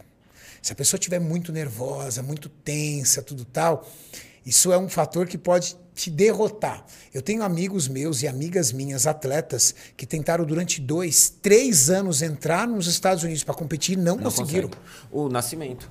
O, O Nascimento, o, o Physique, É, não conseguiu. na época não. E é complicado, porque parece que depois que você toma um vermelho, Velho, parece que você fica marcado. Você fica marcado lá, você tem que chegar lá muito bem. Muito bem. E, e aí eu lembro, aí foi na, no aeroporto. Que aí eu Essa do peguei- aeroporto. Que aí eu deixei o remédio lá do lado e fui. E aí a gente foi pra lá. A viagem foi legal, né, Renato? Cara, chegamos no aeroporto. Não, não, mano, o Bambam é foda. não, vou ter que contar do avião. Lembra do avião? Do avião foi muito boa. Foi foda. Não, a do avião é muito boa. O bicho é desenrolado. velho. que era da hora, entendeu? Não, não, ele é Esse que foda. era da hora, Ele entrou no avião, né? Entendeu? Do tipo, entrei no avião, pô, Bambam entrou no avião, entendeu? Bambam entrou no avião, aí ele foi entrando, tudo tal, pá. Aí quando chegou, onde é que a gente vai sentar? Sentar aqui, aqui. Não, não vou sentar aí não, ele falou. Não, isso é muito pequeno, muito, muito pequeno pra mim, não vou sentar aí não. Eu falei, Bambam, esse é o lugar, velho. Esse é o lugar que tá marcado. A gente tem que sentar nesse lugar, não. Quer apostar quanto que eu não vou sentar nesse lugar aqui? eu vou pra executiva. Ele, ele, era, ele era foda, velho. Tudo, tudo, tudo. Eu vou. pra- Como é que ele falaria? Eu não vou sentar aqui, Renato. Tá louco? O tamanho desse lugar, velho. Não cabe nem minha perna, pô. Tô com 72 de coxa, tá louco? Assim que ele falou. assim. E falou que não ia sentar. Falei, tá bom. Aí eu sentei. Mauricião sentou. Vocês, vocês estavam em, em partes separadas. A gente tava dividido pelo corredor dos banheiros e da, da mesinha. Sim, mas eu, tava, na- mais pra cá e você. Eu você tava tava, na num lugar frente. que não tinha nada a ver, porque É. seu, seu, a passagem foi comprada por último. É, então, eu tava aqui e você. Mano, na hora que eu olhei vocês onde vocês estavam depois, velho, na, lá na frente, não tinha ninguém na frente deles. Puta espação. Não, calma, deixa eu contar como é que chegou nisso. Mano, Aí tá bom. Daqui a pouco, eu tô lá, né? Coloquei o fonezinho, todo mundo subiu. Quer um Life Strong? Ô, Igor, pega um Life Strong pra mim, por favor. Maurício, quer uma coisa? Ah, vocês amam- É o Edu. Mano. Ô, Renato, a gente Só gravar. vocês que não sabem. Eu tenho que trazer o Edu aqui, que é como se fosse o nosso zelador da Casa dos Campeões, funcionário da Max. Pra vocês verem como é absurdo de igual. Como é que o Edu entrega um negócio pra ele? Maurício, seu DG, as pessoas estão acabando, tem que esperar chegar a próxima É igual demais, velho. Meu Deus do céu. Ai, caramba. O Igor é demais. Bom, eu botei meu fone. Acostumado já a viajar pra caramba em eventos, essas coisas. Falei, ah, Dani, se coloca um filme aqui. Pum, coloquei o fone. Vertão tava do outro lado. Colocou ali, encoxou. Tô lá. Encoxou, É. encostou. E eu tô lá. Daqui a pouco. Como é que o Bambam me dá um tapa no ombro e me acorda? Que eu tomei um susto do cacete. Bora, Renato. Tá na hora, pai. Assim mesmo, velho. Vem pra cá que você vai sentar comigo. Ele falou, ó, a executiva eu não consegui, mas o desgramado conseguiu Mano. espaço mais. Sabe aquele espaço conforto? Aquele que a galera paga dois mil reais a mais? Não, não é dois mil reais a mais, mas paga um valor a mais pra ficar. Ah. Ô, Renato, Ele e- convenceu a comissária de bordo a trocar ele de lugar. ele ali. Aí eu fui lá, eu olhei, cadê eles? Aí eu olho pro lado, numa hora que eu fui no banheiro, eu olhei, fui procurar vocês lá no fundo, vocês não estavam. Na hora que eu olho pro lado, os dois, velho, suavão. Lá esticadão, com as pernas lá na frente. Só que tem um perto do- detalhe. é do lado do banheiro. Sim. Só que se eu tivesse no meu lugar, eu teria dormido a viagem inteira. É. Mano! Ele falou a viagem inteira. Meu, eu- ele é Cara, ansioso. Imagina nove, como que ele não tava foram ansioso. Quantas Nove horas de voo? horas? São nove Nove horas de voo. A madrugada inteira. E eu tentava dormir. Quando, aí quando no nada eu pegava no sono, o que ele fazia, Igor? Ô, Renato, Renato, será que tá chegando, velho? Será que vai chegar muito retido lá? É, ele tava Avião, preocupado. é que é, ele pai? tava muito preocupado com a retenção, né? Ele tava. Cara, ele falou às 9 horas, velho. Eu cheguei um zumbi assim, ó. Em Las Vegas, um zumbi, eu não dormi nada. Nem um minuto. Chegamos em Las Vegas, Ah, fomos pra casa que a Farmaforma alugou. casa. Só que a Farmaforma alugou a casa antes de saber que eu ia. Chegamos lá, três quartos. Única exigência que eu fiz. Falei, forma, forma, eu vou, vou viajar. Não tem problema. Mas eu quero um quarto com banheiro pra mim. Quero um quarto com banheiro. Então ela tinha Era, conseguido. era uma bela casa, era uma casa gostosa. aquela. Casa legal. Quando chegamos lá, tinha o meu quarto com banheiro, só que os outros quartos, americano tem essa mania. É muito estranho. É casa lá nos Estados Unidos. Cinco quartos tem dois banheiros. É. Dois banheiros em cinco quartos. Aqui no Brasil, não. Cada quarto tem o seu banheiro, quando é uma casa bonita, de alto padrão, ou no mínimo, a casa com três quartos tem dois banheiros. Lá, a casa tinha o Dois banheiro da suíte e um banheiro para todos os outros quartos. Pros outros dois quartos. E eu dormi no sofazinho lá na Sim. sala. Aí eu cheguei, olhei. O Vertão. O Bambam. Mano, eu fiquei com a dó de você. Aí eu chamei o Maurício e falei, Maurício, vem cá. Isso é real. Falei, vem cá. Você vai dividir comigo o banheiro. Não tem problema. Você vai dividir comigo o banheiro. Eu e você aqui nesse banheiro. Deixa E os dois lá. lá no outro banheiro lá. Porque os caras tocaram um terror no banheiro, velho. Velho, o Vertão. Mano, o Vertão. A única engraçado. exigência que eu falei pra você, eu falei assim, ó, vamos deixar o banheiro limpo. Só nós dois vamos usar. E a, Acabou. gente, e a gente usava, a gente usava aquele banheiro. O, mano, o Vertão, velho, Chegamos na casa, passou. A gente chegou lá numa quinta. numa quinta-feira. E chegou a ser. Não, chegou. é, chegamos numa quinta, né? Quinta de manhã chegamos. Quinta de manhã. Chegamos na quinta de manhã. O, do sexta, último treino futebol. Sexta-feira, Aí, fizemos quinta. futebol e tudo. Aquela academia lá que a gente foi bem de ferro mesmo, bem de ferreiro. É a- Que aqui tem os desenhos na parede. Tem o desenho do Jay e tudo. Lembrar do nosso amigo Neto, velho. Neto, grande Neto. se você estiver vendo, um abraço. Neto é um amigo nosso que mora em Las Vegas e que ficou ali com a gente, parceirão, ficou o Velho. tempo todo com a gente. Parceiro, Neto é do bem. Ajudava a gente pra cacete, né? Então, É, Netão é, é, é fera. pica. E aí a gente foi fazendo ali, foi fazendo treino futebol e tudo tal. Não vou nem contar ali os pormenores. Mas tudo bem, fomos gerando conteúdo, tudo tal. Chegou o dia da competição, fizemos a competição, certo? Certo. Fizemos a competição. Só que Da quinta-feira até o dia da competição, até por conta da ansiedade do Bambam, ele estava extremamente estressado. cara. Tava. Extremamente eufórico. Então ele estava com uma mistura de estresse com euforia e insegurança. Aquela insegurança por quê? Por- Porque nós estamos falando de um cara que tem uma visibilidade nacional, então, um monte de gente torcendo a favor, mas um monte de gente torcendo contra. Torcendo para ele se ferrar. Euforia, porque era a primeira vez que ele estava subindo no palco. Porque assim, a- o, o bordão é- dele era que é bodybuilder, porra, né? Começou, a- na época que estourou dentro do bodybuilder, era esse, o, esse bordão. E, junto com isso, o estresse. Por quê? Porque ele estava chegando no limite do físico dele. Ele nunca tinha feito uma desidratação. Ele nunca tinha feito um- tantos dias de zero carbo. Ele nunca tinha treinado e feito cardio sem carbo. Ele nunca tinha feito um carb up. Então, tudo era para ele algo muito diferente. Então, ele estava no limite do estresse. E a gente foi recebendo esse estresse dele. Era pancada. Era só pancada. Ele dava pancada em mim, dava pancada no Maurício, dava pancada no Everton e só dando pancada na gente, só dando pancada. E a gente segurando. Não, vamos segurar, vamos segurar, vamos segurar, vamos segurar, vamos segurar. E a gente foi aguentando, pum, chegou o campeonato, pumba. Ganhou a Master, ficou em terceiro Top colocado na três da Sênior.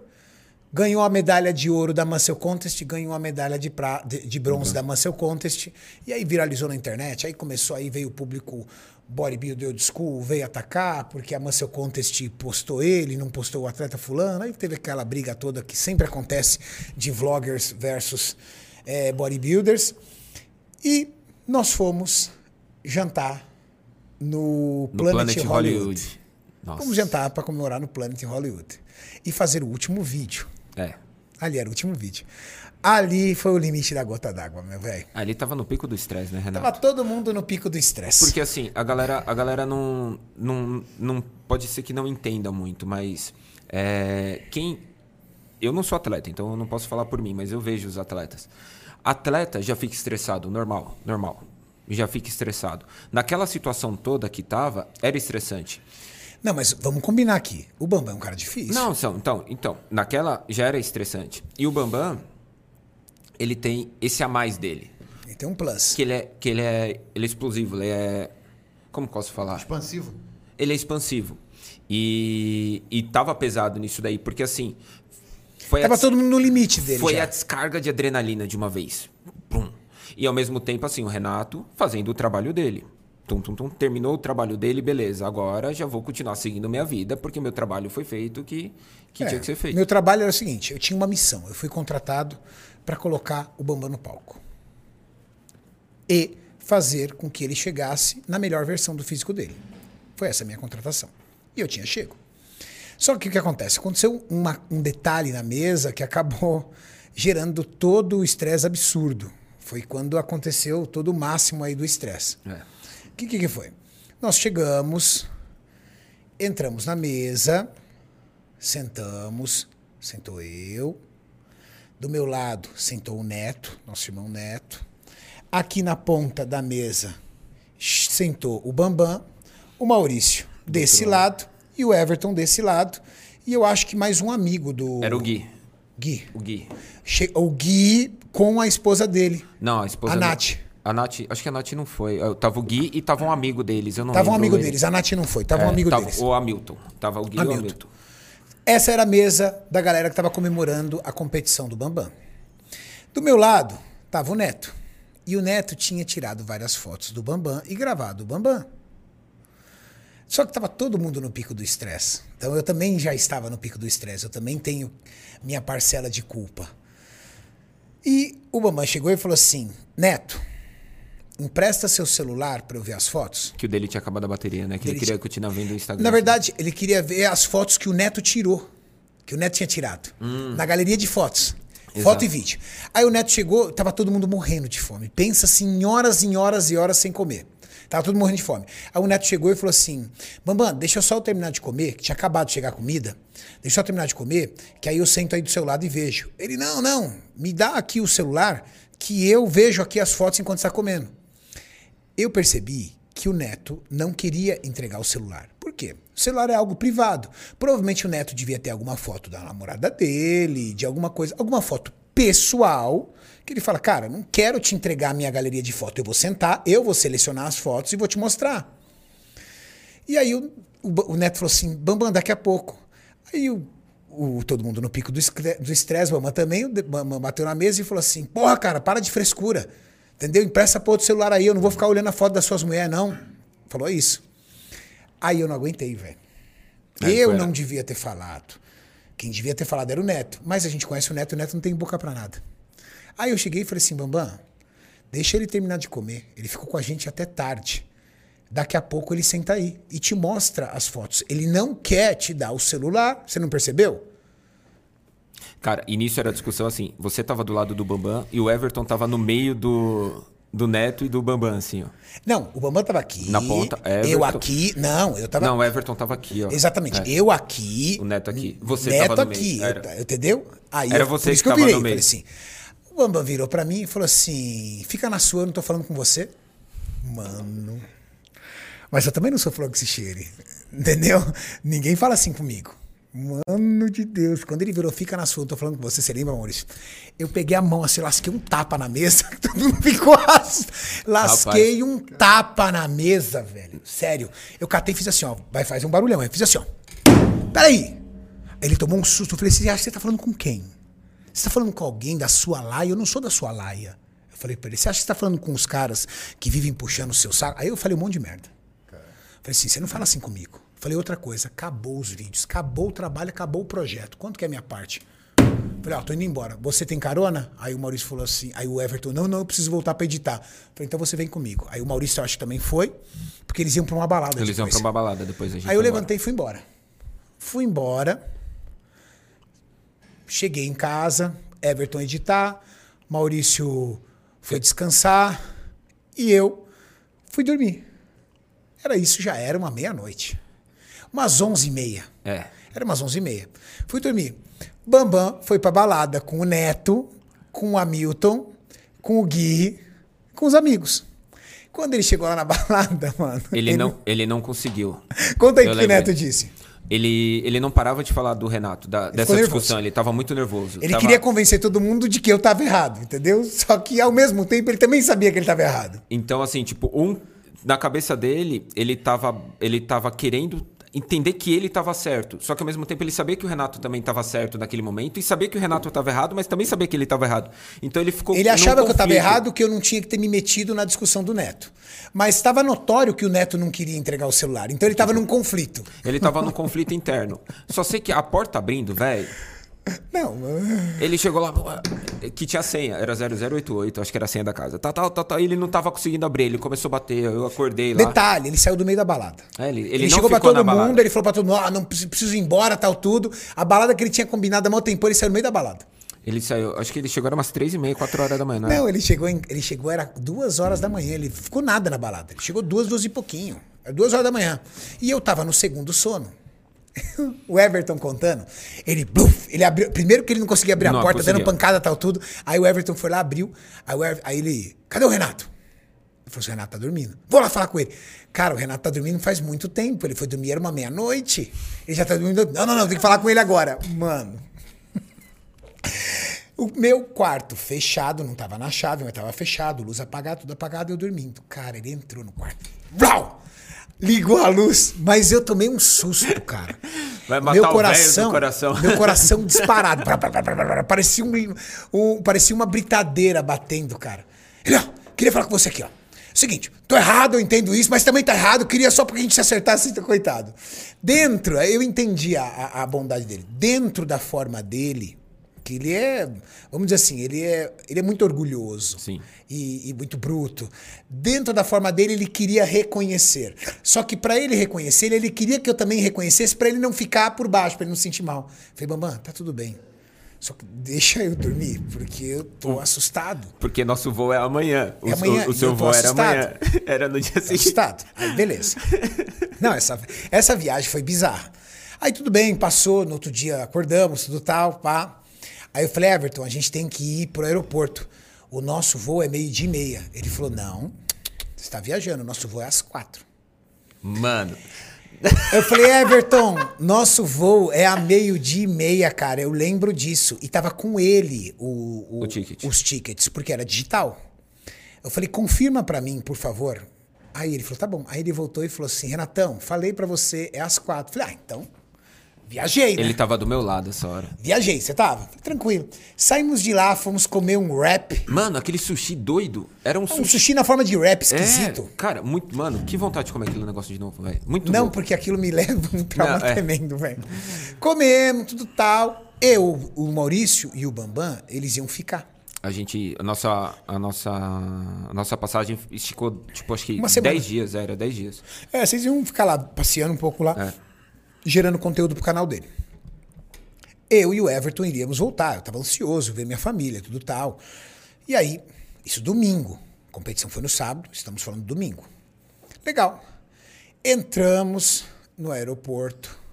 Neto foi lá, pô, Neto parceiraço, deixou a gente lá, parou o estacionamento, chegamos lá. Fazer check-in. A mulher, isso era umas duas horas da tarde, uma e meia, Era mais e ou meia. menos. É, nosso voo era quatro e meia, a gente chegou, era uma e meia. Chegamos três horas. É, o voo era 4 e meia. O voo era quatro e meia, a gente chegou uma e meia. Três horas de antecedência, fazer o check-in, tranquilo. A mulher virou e falou assim: o seu voo já partiu. Seu voo era meio-dia. Cara, eu olhei pro Everton. 4 e meia era a. A escala. A escala que ia Não, fazer em Los quatro e Angeles. meia, você- Era. Era escala? Era escala. Era escala, ele viu a escala, é verdade. Ele viu a escala. Cara, eu olhei pro Everton, ele barbudão, com aquele jeitão dele. o Everton parece que sempre acordou aquela hora, né, cara? Aquele jeitão meio sonado dele, ele falou assim. Não, ele virou pra mim, eu olhei pra ele assim, ele falou assim: Puta, Renatão, não é que você tava certo, cara. Ah, desgraçado, mano! Quando. Everton, você deve estar assistindo, velho. Ai, mano, Bertão, quando você velho. virou pra mim com aquela calmaria. Pô, Renatão, não é que você tava certo, cara. A minha vontade era pegar tua barba e arrancar com a mão. Velho. Renato. Que desespero, velho. Eu falei, não, e eu falei assim, como é que eu vou falar isso pra Tati? em Vegas ainda. Entendeu? que eu vou falar pra Tati que eu perdi o voo e que eu vou ter que dormir aqui, cara. Nossa, cara. Eu não sabia o que era pior. Pegar meu cartão e pagar do bolso outra passagem Nossa. ou explicar pra Tati que eu perdi o voo. O que, que você fez? Ah, Eu tinha que fazer as duas coisas. Entendeu? Tinha que fazer as duas coisas, não, não, mas teve você jeito. pegou, você pegou a passagem mais tarde no mesmo dia. Eu peguei a passagem mais tarde no mesmo dia, mas era uma outra conexão, era por Miami, longe. Por quê? Era Não. Vegas, Los Angeles, Los Angeles, São Paulo. Aí eu tive que fazer Vegas, Miami. É. Ou Miami, eu não sei, eu não sei se era Miami ou era aquela Dallas. Dallas. Não sei se era Miami ou era Dallas, mas eu eu tinha que fazer isso para fazer isso. E conexão de hora mais tarde, ou seja, era para eu chegar na segunda-feira às sete, não, cinco e meia da manhã. Eu cheguei na segunda-feira às seis horas da tarde. Desgastado. E fiquei lá por horas esperando dentro do aeroporto, que não valia mais a pena Eu voltar. lembro, eu lembro. E o Everton foi, conseguiu mudar pro dia seguinte. Eu lembro Não. que você gastou uns 10, 12 pau Não, de cara, o mais passagem, engraçado né? foi o seguinte, né? O Everton- o Everton chegou assim calma, pra mim. calma. Ele, não, não, calma. Ó, o mais engraçado. Cheguei, né? Falei assim, tá. Aí comecei a falar com a mulher. Falei assim, ó, quero uma outra passagem. Aí a mulher procurou e falou assim, ó, o valor é tanto. Falei, nossa, cara, era tipo quatro pau e meio. Aí o Everton chegou pra mim e falou assim, Renatão, você Eu tem não como tenho. pagar a minha? Eu falei, como assim, Ele não mano? Me fudeu. Você tem como pagar a minha? Por quê? Ele falou assim, cara, eu não tenho cartão, eu não tenho um real aqui. O dinheiro que eu tinha, eu comprei a lente. Ele comprou uma lente. dinheiro que eu tenho, eu comprei uma lente do trabalho, eu não tenho. Ele falou assim: "Me- me- me- co- paga pra mim que depois eu te pago. Tá bom, Vertão. Ainda além de comprei a passagem dele, claro, ele devolveu depois o dinheiro, tudo. Mas só pra te contar como é que ficou a situação. Ele, ele chegou Ele pra... devolveu depois com um cheque sem fundo, mas tá tudo. Mano, pra você ter uma noção. Bertão é gente boa pra demais. você ter uma noção. Ele chegou pra mim e falou assim, velho, eu vim trabalhar de graça agora.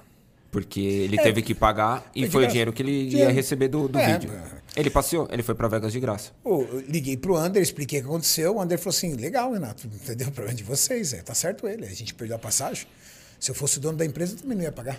Voltamos pro Brasil, recebi um, Não, calma. um convite. durante a nossa permanência em Vegas, a gente começou a conversar bastante. Sim. Por quê? O Bambam, como toda a reta final, ele tinha que ou treinar ou descansar. Então ele descansava bastante. Estava muito fraco, muito debilitado. O Everton gravando. E quem era o cara que a gente, pô, vamos tomar um café ali, vamos bater um papo e conversava tal, tudo? Maurício. A gente começou a conversar. E o Maurício começou a contar a histó- a história dele. E eu vi um cara muito responsável. E eu vinha é, de uma série de problemas com o meu atual cinegrafista. E eu precisava de alguém. O Maurício não tinha o feeling da musculação, ele não era esse monstro que vocês veem agora. Ele era um cara que estava começando ainda na parte de, de, de edição e filmagem para YouTube, não era a área dele, mas ele era um cara muito responsável. Eu falei assim: poxa, esse é um cara que se eu treinar, se eu trouxer a essência, se eu incrementar, ele vai voar. E aí ele começou a conversar. Aí você lembra que eu falei para você? É, a gente começou a conversar lá, tudo tal. Aí você expôs, ó, Renato, eu ganho tanto, tudo tal, e toda a sua luta, a sua batalha para conquistar. Eu já via, né? Você não tinha um carro, não tinha uma, um, um carro para andar, sempre aquela luta danada. Eu ia trabalhar na loja. Na verdade, assim, minha esposa pegava o carro. Minha esposa, é, meus, meu sogro mora ali perto do CT, minha, minha esposa trabalhava ali em São Caetano. Então minha esposa ia lá, pegava o carro do meu sogro à noite, vinha para casa, o carro dormia em casa, Um Fiestinha, não era? o Focus. Um Focus, isso. E aí ele pegava, devolvia lá para ele durante o dia, o carro ficava lá e ela ia trabalhar, É, Maurício sem carro. sem carro. E aí, eu conversando com você, e a gente conversando, e eu falei, tá, tá. A gente foi conversando. Eu meio que você nem percebeu, mas eu tava te entrevistando. É, ainda bem que não falou, que senão ia chegar. Falar, eu sou um cara muito responsável. Tava ali minhas, entrevistando o minhas Maurício. principais virtudes são essas, essas, são meus defeitos. Ó, falando nisso, tem uma pergunta no Superchat aqui falando assim: Renato e Maurício, qual a maior qualidade e defeito do outro? Deixei que a gente já responde essa, essa é boa. Essa é boa, hein? Essa é boa. Essa é boa. E aí, é... bom, a gente voltou. Aí quando a gente voltou para São Paulo, acabou as gravações do Bambam. Aí eu chamei você no WhatsApp, falei, Mauricião, posso te ligar? Pode. Aí eu falei para você, você lembra? Falei, olha, seguinte. Se você tiver dedicação, coragem e lealdade, eu te prometo uma coisa. Tua vida financeira vai mudar. Falou mesmo, velho. Tua vida financeira vai mudar de um jeito que a tua vida vai mudar da água para o vinho. Aí você chegou e falou assim, Renato, eu tô pronto para o que você precisar.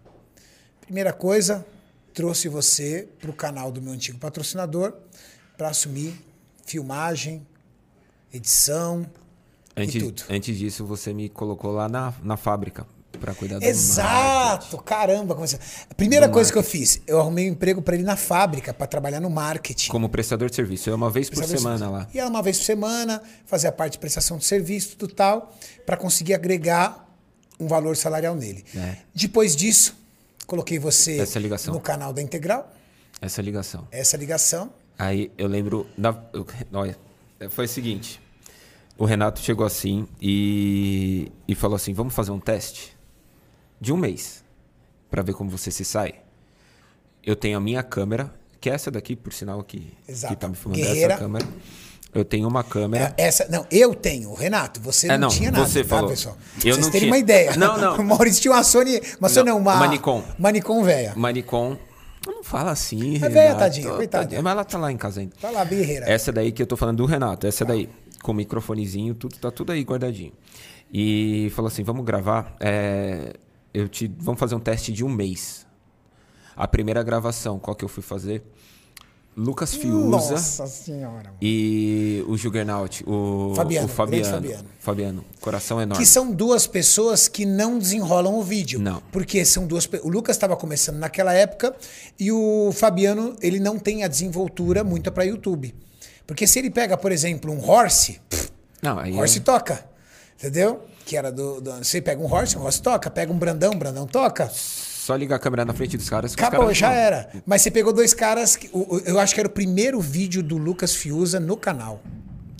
Eu acho que era o primeiro Era o vídeo primeiro, dele. acho que era o primeiro também. Então, eu joguei você numa encrenca logo de cara. Aí, na hora que chega lá, eu vi o Pascoaloto lá, de integral. Aí eu falei, Páscoa, você não quer participar do vídeo não, tal? Bora. Falei, Pascoaloto, expert, já tinha visto ele nos vídeos no YouTube. Falei, ele, ele vai, ele ajuda a puxar. Ele, é, mas eu não vou puxar treino. Não, só treina junto, tal. E aí eu comecei a gravar. Mano, eu lembro de um bagulho do, do Fiuza. Fiuza, vai, se você estiver vendo, se você ver esse trecho, bonito o seu caderno do Bob Esponja, tá? Só pra falar disso. Me marcaram tanto quando você postou o vídeo com aquilo.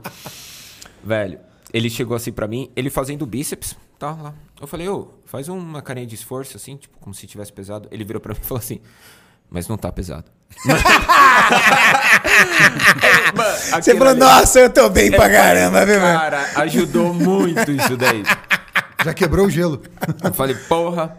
E aí foi o primeiro vídeo que eu tive que refazer ele 12 vezes até o Renato falar, agora tá bom. É, na verdade é o seguinte, Maurício, você teve paciência. Muita. Mas assim, Renato. Mas assim, você teve paciência, mas uma coisa mais incrível, mais do que a paciência, você teve uma coisa, cara, vou te cumprimentar, você é foda. Você tem muitas qualidades, vai ser difícil eu determinar uma só. É muito difícil.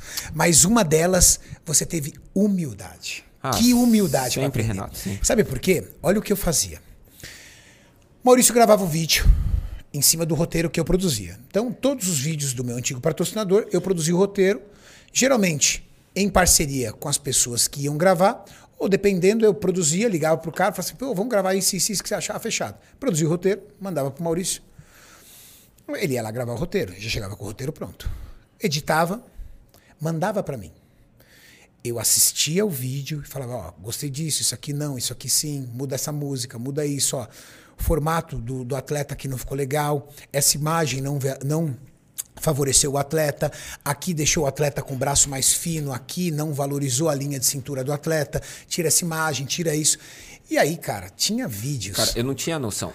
Não tinha noção, não tinha Não, não noção. tinha noção, Não não de- tinha noção. nem de captação, nem de edição. E ele foi entendendo. Aí eu explicava pra ele, falava assim, ó, Maurício, tá vendo? Quando você filma aqui por baixo, olha a dimensão disso. Olha o peitoral dele, tá vendo? Você consegue ver essa imagem? Tá vendo o peitoral? Olha Agora esse. olha isso aqui como tá mais legal. Você me mandava referências, ó. Vários olha esse, esse, isso. esse, esse, esse, pra você entender. Isso, olha o minuto tal desse vídeo, olha esse tipo de música, olha como Exato. entra a música depois pra essa posição. Aí eu falava, tá vendo? Quando o atleta vai fazer força, você troca a música nesse lado, joga nisso.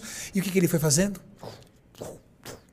Foi absorvendo tudo. absorvendo tudo, e em nenhum momento falou, pô, cara chato, meu, sete vezes eu já editei essa porcaria desse vídeo. Eu ganhei pra fazer uma edição, o Renato me fez, devol- me devolveu o vídeo sim. Jamais. teve vídeo eu devolver sete vezes. Sete vezes. Fala, não, tá bom. do- Troca o- essa música. Aqui não. O vídeo 2 foi o vídeo da apresentação do Japa. Na... Do Japamorfo.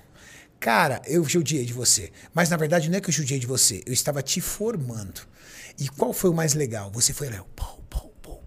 E aí o que acontece? Ele entendeu como é que se grava um atleta pra valorizar o máximo possível do físico dele. Ele foi compreendendo como é que se conecta um vídeo de fisiculturismo para inspirar e motivar. E hoje ele tem o seu próprio DNA. Então hoje ele coloca o DNA no vídeo dele. Existem as minhas raízes, mas hoje ele criou um DNA próprio. Então ele pega filmagens, ele pega cenas que eu ligo. Semana passada eu liguei pra ele e falei assim, mano, que edição fera. O Essas imagens que você fez, foi qual? O vídeo que você Meu engasou do o Júlio e do Kaique. Meu do Júlio do Kaique de treino de perna. Cara, ele pegou umas imagens por trás das máquinas ali, DNA dele. Ou seja, ele tem hoje o DNA, mas foi muito, muito legal, porque no começo você foi de uma humildade tremenda. E essa sua humildade absurda trouxe pra você um conhecimento muito rápido. Por quê? Como você foi um cara de ouvir, ouvir, ouvir e modéstia à parte, você trabalhava com um cara que mais entendia de vídeo de fisiculturismo que era eu, o que, que você fez? Cara, em seis meses, pumba, você já estava dominando o cenário. Coisa que tem pessoas que, que, que, que gravam há três, quatro, cinco anos e ainda não conseguiram pegar o nível de essência que você pegou. Eu lembro, eu lembro que assim, foi um mês de teste, né? Aí com duas semanas, eles me mandaram a passagem pra três meses pra cobrir o Brandão Classic, que era onde você ia competir. Que era de 2018, não onde eu ia competir. Ali, na hora que chegou a passagem, mano, eu liguei pra Michelle na hora. eu Falei, nossa, amor, agora tudo vai mudar a vida. Agora vai dar. Agora as coisas vão acontecer. Porque até então era um teste. Foi- Mas mesmo assim, você ainda continuava trabalhando com o Bambam. Continuava trabalhando com o Bambam. Então você trabalhava com o Bambam e no meu antigo patrocinador. Sim. E estava conciliando do jeito que estava. Só começou a surgir as viagens. Sim, mas assim, também ele viajava bastante. Então isso Viajava. daí não. não... Só que ele estava acostumado muitas vezes a viajar e levar você. É, aí alguma, aí foi onde que começou a bater, bater Conflitar. data, exato. E aí a gente conversou, isso daí já tinha virado ano.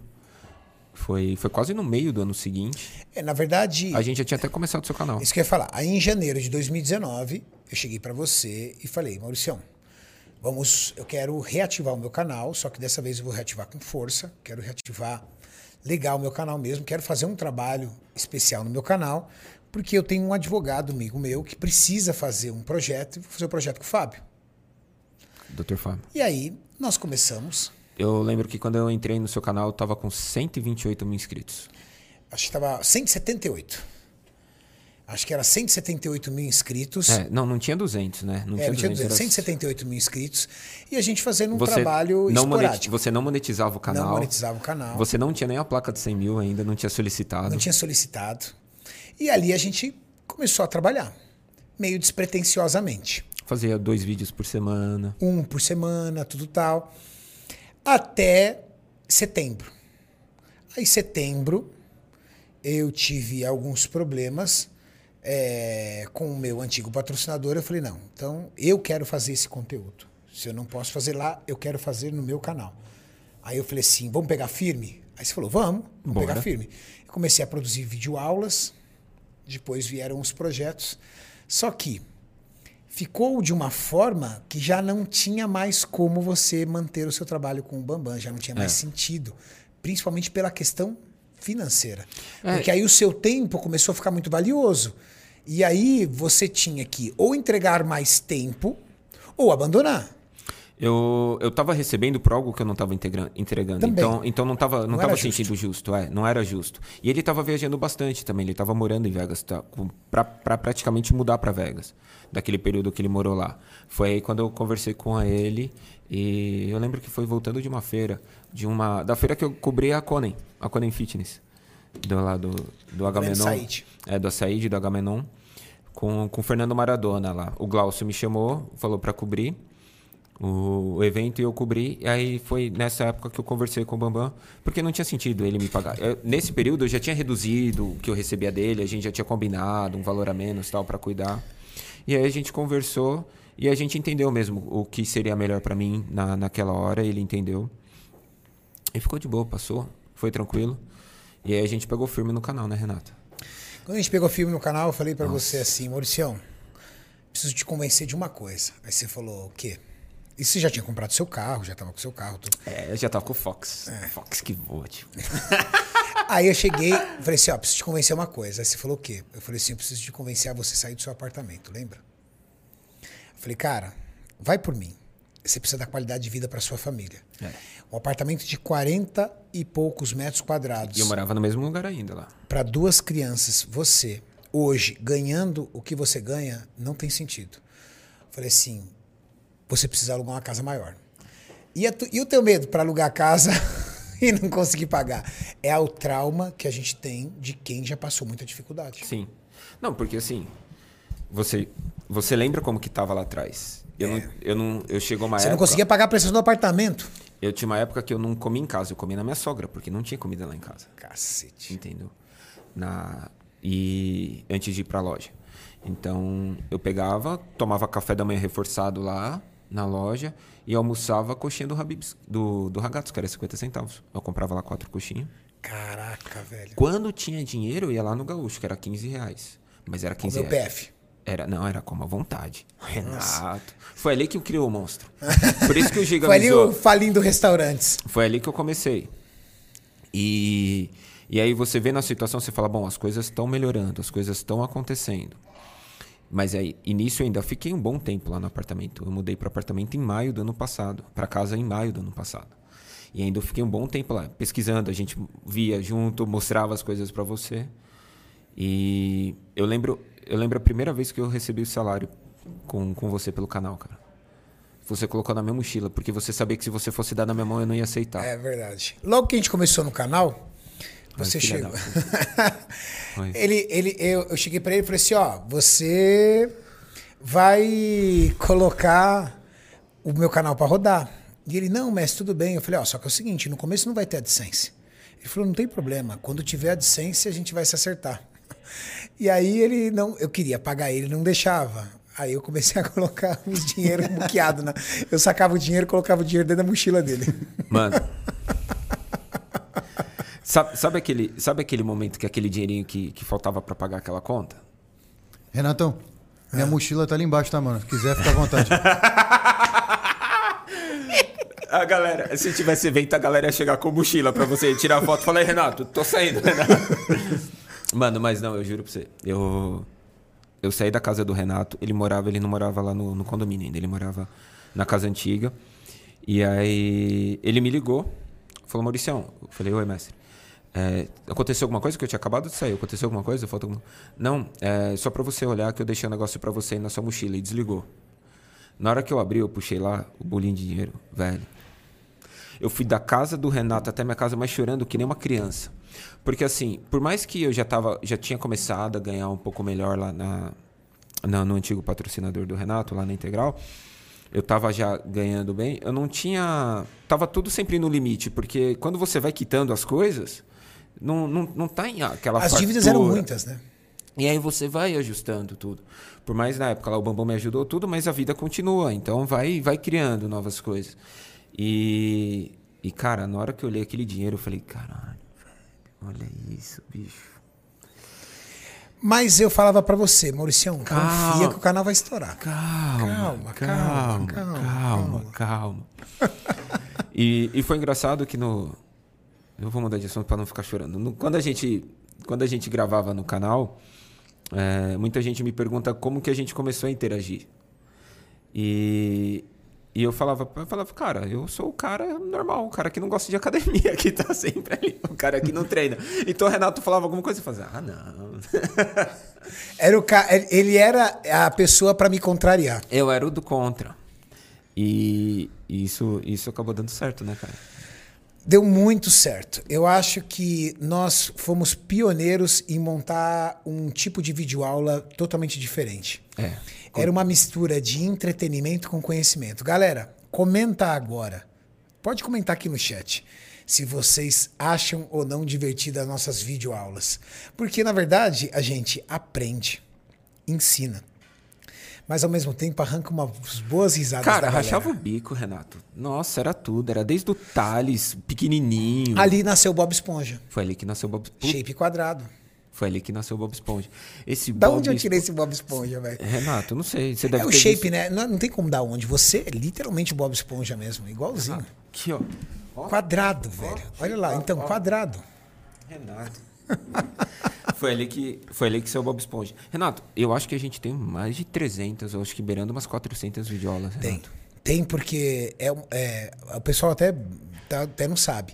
Mas se você pedir, se você perguntar pra mim e pro Maurício, o que a gente mais gosta de gravar é videoaula. Nossa, é uma delícia Às vezes a gente não grava videoaula pelo seguinte, o pessoal fala assim, pô, Renato, vocês não gravam mais videoaula. Gente, a gente grava videoaula, bate 20 mil, 25 mil visualizações. O que, que a gente entende? Visualização demonstra aquilo que o público quer assistir. Interesse. Interesse. Então, se, eu se nós fazemos um vídeo bate 250 mil visualizações, ótimo. Nós estamos acertando no conteúdo. A gente, desde que você não prostitua o seu conteúdo, desde que você não corrompa os seus valores. Se você entrar no nosso canal, é musculação, entretenimento de musculação, estilo de vida. Então tem uma brincadeira ali, outra que aconteceu com a Tati, a gente filma. Tem uma O resenha. Toguro ou não é feliz. Tipo isso. tipo esse, a gente filma. Mas isso é um vídeo outro esporádico. Ela tava muito puta nesse Mas dia, a velho. essência é isso aí, ó. Tá lá, ó. Tá lá embaixo. Cadê? Da Cunha já chegou? Já chegou agora há pouco. Olha lá, tá o delegado da Cunha tá lá embaixo. Tá fazendo, pu- tá fazendo puxada pela frente. Fazendo puxada pela frente e o Júlio dando- treinando ele. E estamos gravando. Por quê? Porque essa é a essência do nosso canal. Esporte, musculação, nutrição. Mas as videoaulas, nós fizemos muitas, elas estão lá, não morrem nunca, continuam sempre crescendo, mas a gente diminuiu um pouco o ritmo por conta disso. Mas, mas, mas. Olha aí, olha aí, olha aí. vocês devem se inscrever no Masterclass Renato Cariani. Porque como eu e o Maurício, nós amamos fazer vídeos, vídeo aulas, o que, que nós estamos fazendo? nós abrimos o Masterclass Renato Cariani, pegamos as melhores videoaulas que já estão gravadas, salvamos lá e essa semana a gente vai começar a gravar novos vídeos com novos temas para colocar lá. Então se inscreva no Masterclass Renato Cariani que a gente vai continuar gravando vídeo de a- videoaula. Aí lá é só videoaula Vai mesmo. ser canal exclusivo para videoaula. Videoaula. Aí, mas aí vai vir, vem eu, aí vem Kaminski, aí vem Donato, vem Júlio, mas é só videoaula. Só videoaula. Masterclass, galera. Só procurar aí Masterclass Cariani que já vai aparecer no YouTube para vocês. Mauricião, posso dividir contigo? Um dos momentos mais felizes da minha carreira foi quando você gravou aquele vídeo na sua casa, lá mostrando a sua casa. Porque. Eu assisti é ele esses dias de novo. Você assistiu? Se é bom pra você proporcionar isso tudo pra sua família, imagina pra mim ver um amigo, porque você é um amigo. Eu considero você como da minha família. Você sabe, poucas pessoas entram na minha casa. Eu considero você da minha família. Ver alguém que eu amo como alguém da minha família feliz. E eu via em você uma felicidade tremenda, mas não era a felicidade por estar naquela casa. Era a felicidade pelos seus filhos estarem naquela casa. Sim. Era aquela coisa do homem chegar. Só quem é pai sabe de sentar assim no sofá, ver as crianças brincando na casa nova, maravilhada, correndo de um lado pro outro, se divertindo na casa nova. Aí você senta, cara. Olha, naquele momento, quando você proporciona isso para tua família, você se sente tão grande, tão forte, tão especial. Você fala, cara, eu Parece que você atingiu o seu propósito na vida. eu cheguei lá. Que satisfação. Atingi meu propósito. Por que eu sei disso? Porque você me ligou e falou assim, mestre, as crianças não se aguentam, elas estão correndo dentro da casa de um lado para o outro. Por quê? Porque elas moravam num apartamento que não dava nem para se movimentar direito, porque entre móveis e outras coisas não cabia espaço. Então elas estão assustadas de tanto lugar que elas podem correr. Mano, as crianças nunca dormiram tão bem, velho. Gastaram muita energia. Nossa, cara. Renato, ó, pra você ter noção, meu apartamento lá é 44 metros quadrados. Quando eu cheguei, eu trouxe todas as minhas coisas, eu coloquei ali na sala de jantar. Coube tudo. Eu falei, pronto, agora eu preciso arrumar jeito de encher essa casa. Era um eco, era um eco absurdo. Cara. Foda, Renato. Foi muito legal. Foda. É assim, uma, uma coisa que. que. que aconteceu, por exemplo, na, no final de semana do meu aniversário, no ano passado, que aí até vocês foram lá pra praia pra gravar tudo, foi quando o Juan começou a trabalhar com a gente. Sim. Que eu falei, eu queria tirar esse final de semana pros meus pais aqui, porque meio de pandemia, não dá pra ficar encontrando tudo. Eu fiz o teste, fiz a Michelle fez o teste, meus pais, meu sogro foram lá pra casa. Essa sensação que você falou, você sentado, eu tava sentado num degrau, olhando meus pais ali do lado da churrasqueira, com meu sogro, todo mundo bebendo com a minha irmã, todo mundo lá bebendo, confraternizando. A minha irmã sentou do meu lado e falou assim, Mal, chorando. Ai, que minha família é toda assim. Ela sentou do meu lado, ela falou, Mal, que gostoso, né? É muito bom, né? O, o Duda, que é meu cunhado, falou assim pra ela: Olha ali o mal. Ele não tá misturado aqui com a gente, ele tá de longe vendo a gente aqui bem, feliz. E- contemplando aquela cena. Sabe, é, Ah, Renato, é é cara, é difícil. Só quem já passou os perrengues que eu passei, os perrengues que você passou, sabe o que é a superação. Porque aí rapidamente passa um filme na sua mente. De tudo aquilo que você passou, aqui no começo do nosso podcast, quando você disse que você não tinha dinheiro para pagar o aluguel e teve que retornar para casa dos seus pais, dormir no sofá, Michele dormir no chão, num colchonete no chão. E aí você vê de repente você numa casa com piscina e quatro suítes. Você é louco, Renato. Tem duas churrasqueiras, velho. Eu não entendo. Por que uma casa tem que ter duas Tem duas churrasqueiras? churrasqueiras, velho? É a velho. casa pro Maurício mesmo, né? É, duas tem churrasqueiras. Duas churrasqueiras, Renato. Foi de 44 para 400 metros quadrados. Nossa. De 44 para 400. 480 metros quadrados. 480 metros quadrados. É, que velho. legal. Mauricião, está aberto o super chat para perguntas para vocês. Não faz eu chorar, não, Renato, pelo amor de Deus. Ô, Renato, Não, agora é as perguntas da galera. Eu vou ver, se a, eu vou ver a, a bateria dessa câmera aqui, que o, o Igor ainda não, não, não chegou nessa aula. Não, tá bom, aguenta mais uns, uns 20 minutos. Quer trocar? Ô Igor, pega essa bateria que tá do seu lado ali, ó. por favor, e me dá. Tem uma bateria encaixadinha aí. Essa aqui ela não, não nos carrega, né, Maurício? É só aquela.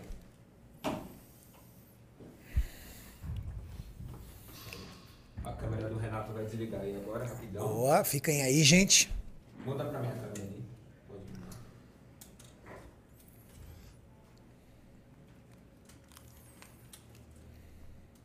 Tem muita gente aí ainda?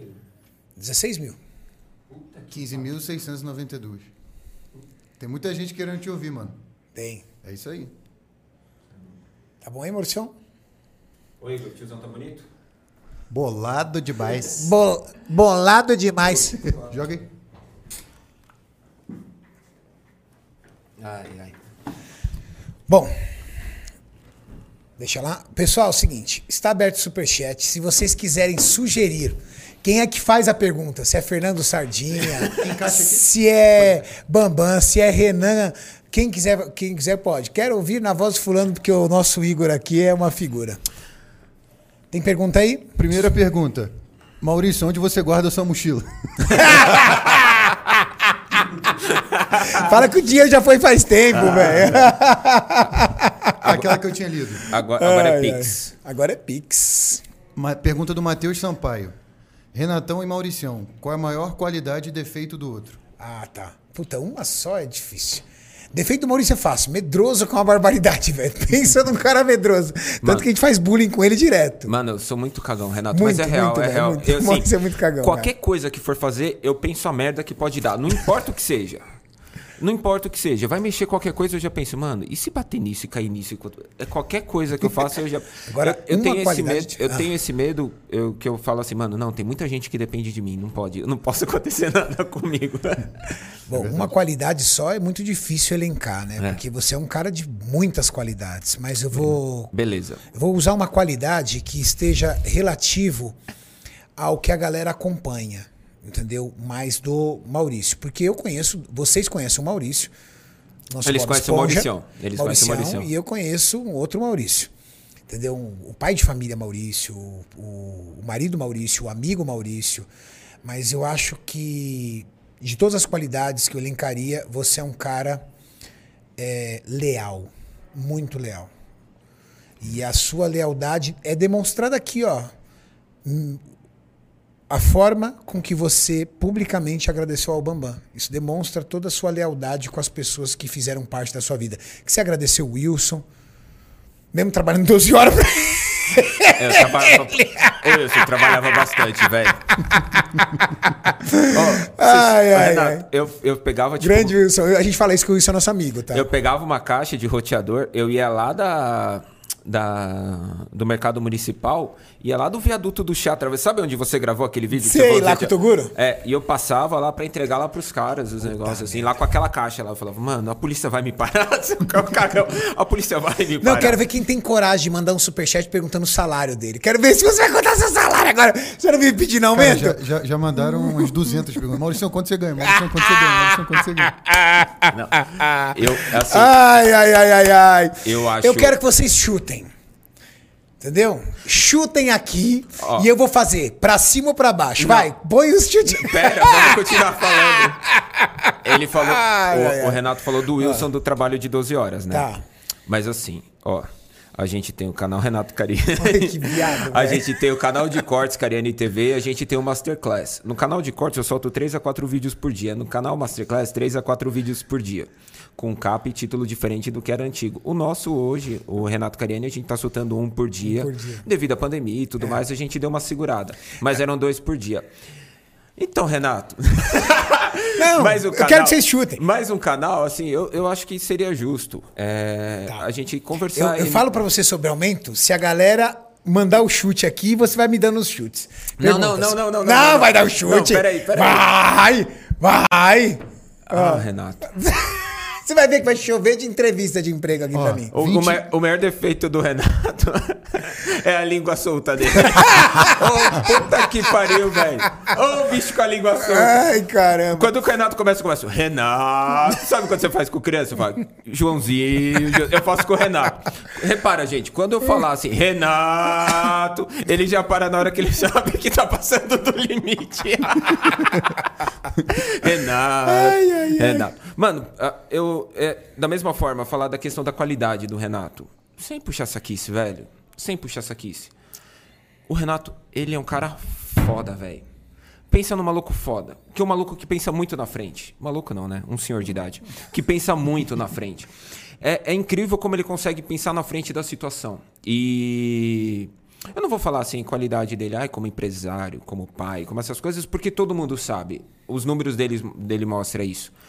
Mas o Renato é um cara que, se ele precisar, ele vai dar aquele passo para trás dele, da situação dele, da vida dele. Ele vai dar o passo para trás, vai deixar outra pessoa ou alguém brilhar na situação para fazer o trabalho dar certo. Ele ele quer entregar o resultado. E, e ele. Renato, você é foda, velho. Você é um exemplo. Porra, cara, vo- você sabe do que, que eu tô falando, você sabe por muita coisa que a gente já passou. E. Que às vezes eu tive que chegar e falar assim, abaixar a cabeça e falar, deixa ele voar, mas vamos ganhar. Não é minha hora. É, deixa ele. Né, Jorlan? Tá maluco? É. Né? Perguntas. Pergunta. Pergunta do Dom. Mauricião, faz toda a parte audiovisual do canal hoje? De qualquer forma, você é monstro, merece todo o sucesso do mundo. História inspiradora. Um abraço. Valeu, irmão. Sim. Hoje eu- nós temos o Juan, né? É, hoje o Juan trabalha que com é a gente. o- ele, na verdade, ele trabalha com o Maurício. Ele é meu braço O Maurício é o direito. cabeça, né? Então, todo o comando do canal é do Maurício. E o Juan é o braço direito do Maurício. né, É, Maurício? o, o Juan tá pra mim como eu tô pro Renato, de braço Exato. direito, entendeu? Então, por exemplo, agora, vocês falam, galera, que, que precisa ter sorte na vida, ó, são 8 horas da noite, o Juan tá buscando a sorte dele, ele gravando, ó, o balestrinho e o. E não tem tempo ruim pro Juan, hein, Não velho? tem, não Cê tem. é louco, o menino é um ninja. O menino é criativo demais, ele é bem cinemático pras coisas. Trabalhador. Nunca vi ele falar, hoje eu não tô afim. Hoje, o, quando, quando ele gravou as primeiras coisas pra gente, eu, eu Tivemos lembro. que ajustar bastante. Mesma coisa. Mesma coisa. Beleza, ajustou, falou. A gente conversou, falou, Renato, esse moleque é bom, hein? Bom. Esse menino é bom. Bom porque tem comprometimento, lealdade, organização, força de vontade. São essas qualidades que valem mais do que o talento. Sabe por quê? O talento, se você for um cara esforçado, você consegue utilizar da sua inteligência e se tornar talentoso naquilo. Eu, eu me falo nisso, Renato. Eu não sou o cara mais talentoso. Eu não nasci com, com dom. Eu não nasci o.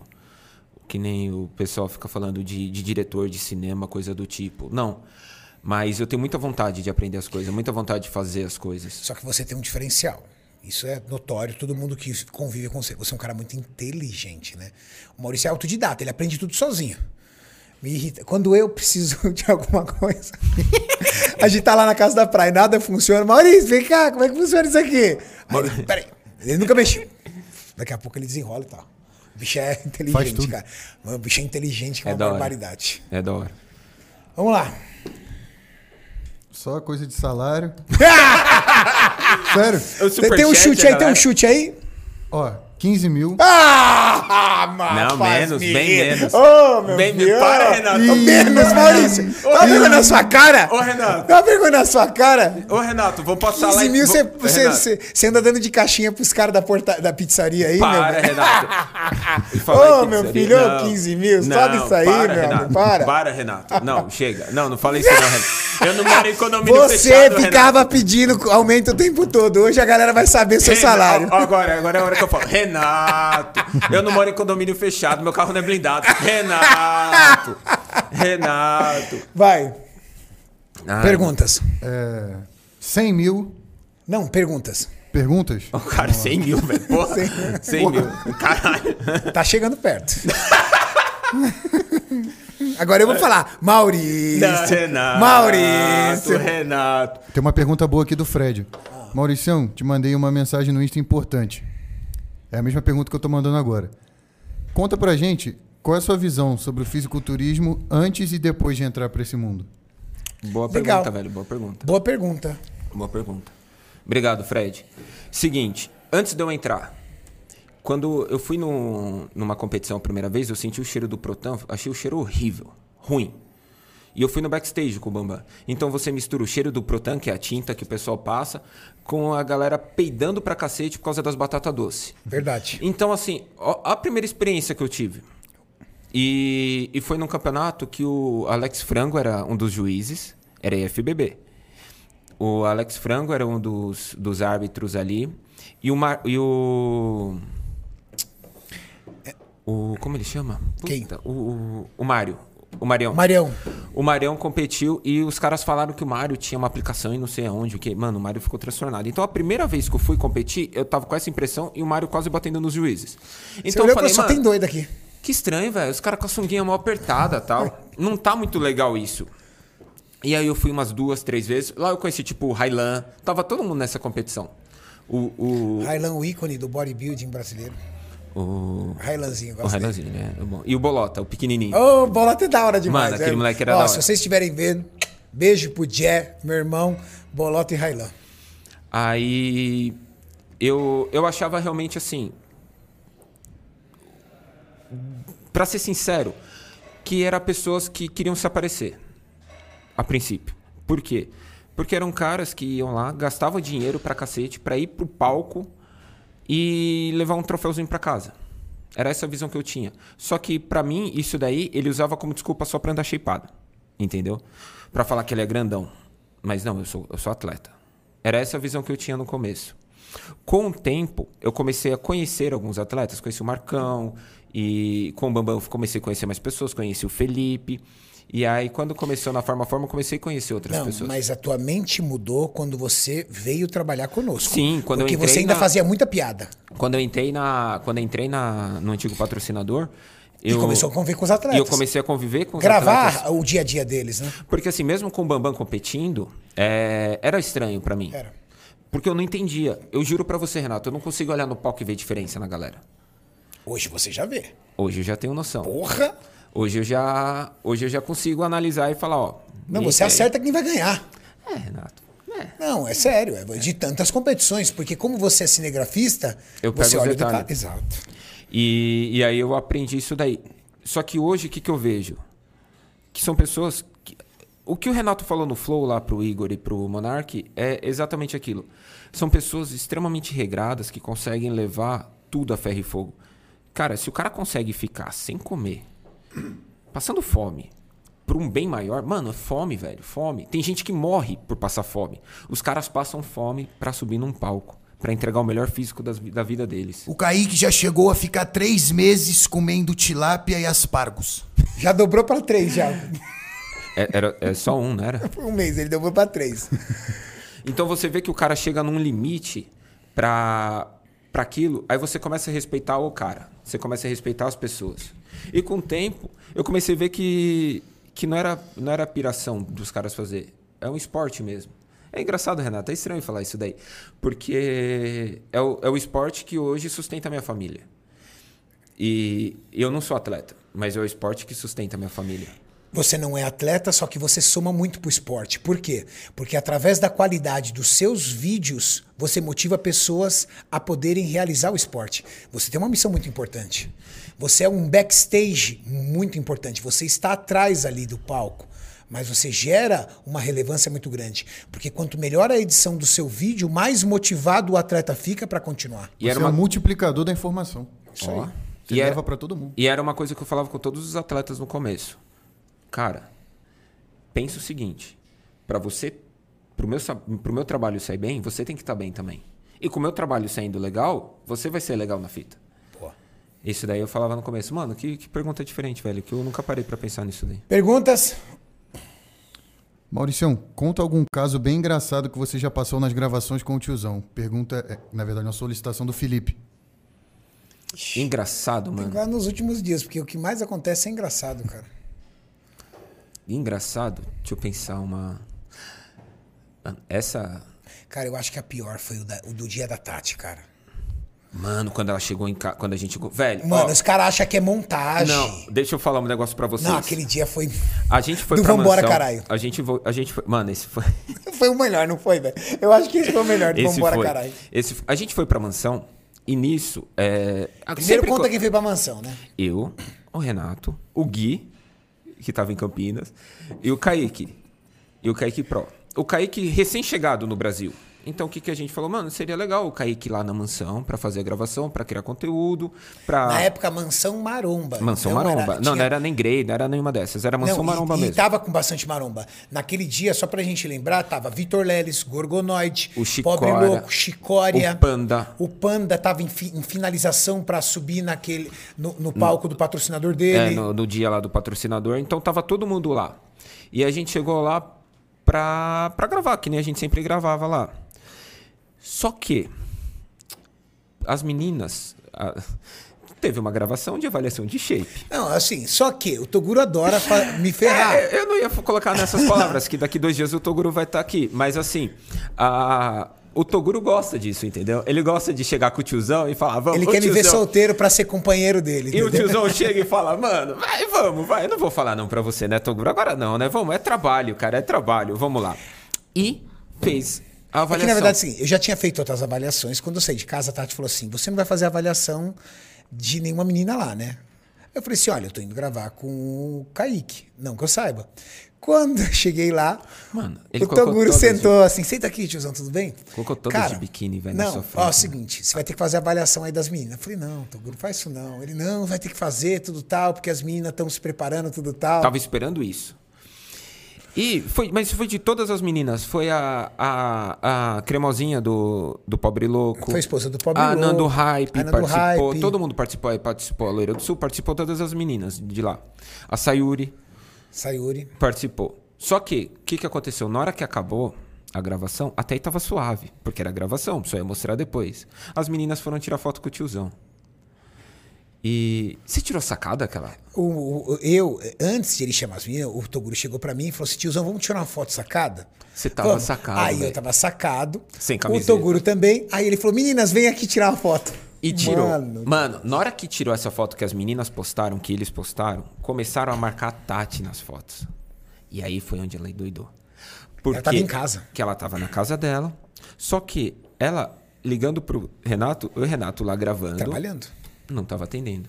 Ela começou a me ligar e me mandar mensagem. Ela começou a ligar e mandar mensagem pro Gui. O Gui tomou uns três Life Strong, parecia um rato no, no O Gui tava, da o Gui esteira, tava, mano, o Gui tava na esteira. Ele ficou cinco não horas na saiu- esteira. Ele, ele não saiu da esteira. E ele saiu da. A Tati, ele rindo assim, com aquele. Cara, a Tati começou a atirar em todo mundo. Mano. Mandava mensagem pro Gui, mandava mensagem pra mim, mandava mensagem pro Maurício. Ela me ligava, eu não atendia, ela mandava mensagem, eu não via, porque eu tava trabalhando, tava gravando. E eu, eu conversando com ela, mano, mas assim, Renato, transtornado. transtornada. Transtornado. A Tati tem dessa, assim, ela, E fica- assim, ela dá teve- um momento de lucidez. né? Teve uma hora que ela mandou tipo 18 prints. Pra lá de uma vez, assim, só da- das coisas. Aí tinha, que a pessoa Galera, fica zoando, zoando. ela, marcando, zoando ela. Aí eu, eu tive a brilhante ideia e falei: Ô Tati, eu vou gravar vocês chegando aí, tá? Ela falou: Não é pra gravar, Maurício. Não é pra gravar. Maurício.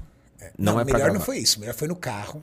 Eu falei, ó, é o seguinte. Mano, ela te ligou, Renato, carro. no, Não, carro. eu- Nossa, e a gente tudo lá. E ela Kaique, gritando, brigando comigo, tudo tal. E a gente no carro voltando pra casa. Aí eu cheguei pro Maurício, né? Eu falei, ó, você liga a câmera. Aí o Maurício falou, Renato, ela falou pra não ligar a câmera. Eu falei, não, você vai ligar a câmera. Sabe por quê? Você com a câmera ligada, ela não vai ter coragem de brigar comigo. E eu falei pro Kaique, você vai entrar comigo. O Kaique É não, eu- vamos ficar no carro lá Eu fora, falei, Kaique, eu não fiz nada, eu só vim aqui pra poder gravar um vídeo. Tava sabendo de nada. Chegamos. Mano, mano, aquele vídeo todo é real. Aquele vídeo todo é real. Não tem nada. Não tem nada, velho. Não tem nada ali que não é real. Eu acho que o auge foi quando eu perguntei pra ela se ela não tinha feito uma jantinha pra mim. Mano. Mano, tem um seguidor que falou assim: na hora que o Renato, brava do. Porque ela tava quieta, brava do jeito que a Tati tava. Chegou e falou assim: Nossa, você, não ficava- fez nenhuma jantinha pra mim. Você ficava com a mão no bolso assim. O cara falou assim: Você não tem nem a jantinha tenho mim. até figurinha, o, o, o seguidor escreveu assim do canal. Ele colocou assim: O Renato, quando perguntou pra Tati se não tinha nenhuma janta pra ele, ele praticamente disse: Satanás, eu invoco você e desafio o seu poder. Ô, Igor, você não tem noção, velho. Você não tem noção. Na hora que eu e o Kaique a gente saiu, o Kaique falou assim: Mano, é sempre assim. Tadinho do Kaique, quase que ele voltou pros Estados Unidos. Velho, o, o Vambora Caralho foi, foi real, velho. Aquele vídeo foi real. Mano, aquela foi uma das gravações mais engraçadas. Foi. Porque não tinha o que fazer. Foi não tinha foi que fazer. mais engraçadas. Ah, depois, né? Na hora tava tenso. Na hora tava tenso. Mas esse daí foi um, um vídeo muito legal que a gente gravou. Um vídeo muito bom que a gente gravou também, bem gostoso de gravar, foi o na praia, com o Giga. Aquele vídeo foi ah, divertido. foi legal. Divertido, que a gente jogou, a gente jogou futebol. Futevôlei. Não, é, nós fizemos muitos vídeos legais com o Giga, foi bem legal. O Giga era um baita de um companheiro de vídeo, cara, Ele, legal. ele falou que tá assistindo o vídeo, o, o Giga, o vídeo da moto sai amanhã, fica pronto amanhã, hein? Você não soltou o vídeo da moto Não, ainda? eu tô segurando, eu tô fazendo charme pro Giga. Amanhã vai ficar pronto, Vai ficar Giga. top. Ele me cobrou, ele falou que ia pagar um superchat. Ac- com Pra direito. falar, pra falar disso. Se você não pagou o Giga, aí, ó, manda agora aí. Pelo menos pra pegar o Temac. Ele o não Giga mandou foi, o Temac em casa. O Giga, eu digo que ele foi o meu maior. Ele e o Toguro foram os meus maiores companheiros de gravação, assim. Eu tenho vídeos que eu guardo com muito carinho que eu fiz com o Toguro. E eu tenho vídeos que eu vou lembrar pra sempre que eu faço com o Giga. A gente tinha uma conexão. A gente tinha, não, nós temos. Sim. Nós temos uma conexão muito legal. Aquele vídeo do, do, do Arnold. Você tá louco, velho. Que vídeo top. Aquele vídeo foi top, velho. Ficou da hora, né? Aquele vídeo a gente arrebentou. ficou da hora. velho. Aquele vídeo a gente arrebentou. Cara, me segurando. Eu no porta-mala do carro com o estabilizador aqui segurando pra, pra filmar o Giga vindo de moto. O- me segurando pelo colarinho aqui assim, ó, que não tinha onde me segurar, o porta-mala aberto, eu quase caindo do carro, velho. a gente lá do, muito louco. Pra A gente, gravação. a gente arrumou o nosso querido amigo Arnold. Um abraço, Arnold. O Arnold, velho. No Pegamos- final, no mano. Arnold. Ô, velho. De chinelo. Eu falei, Arnold, você vai vir Descalço. descalço. Vem de chinelo, depois você fica descalço. Com a regatinha da Golds. Regatinha da Golds. E você vai fazer a rosca direta e vai falar Hasta la vista, baby. Mano, foi Mano, muito louco, velho. aquele vídeo. Que vídeo da hora. Que vídeo, da hora, velho. Vídeo da hora. Ô, Renato, ó, no...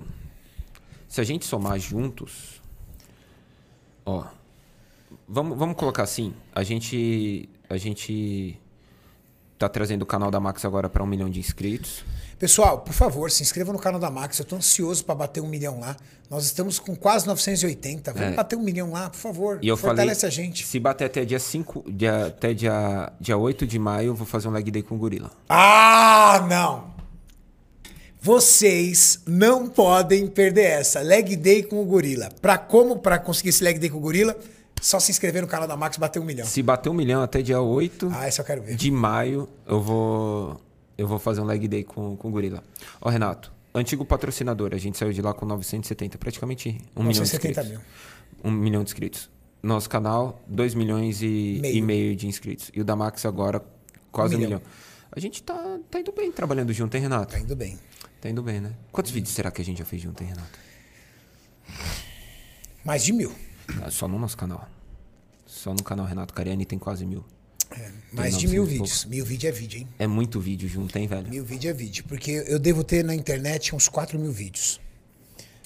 Pelo menos uns mil já foram, ou mais foram contigo. Cara, se você pensar, são 4 mil vídeos seu, 365 dias num ano, é muito ano, é muito, muito vídeo.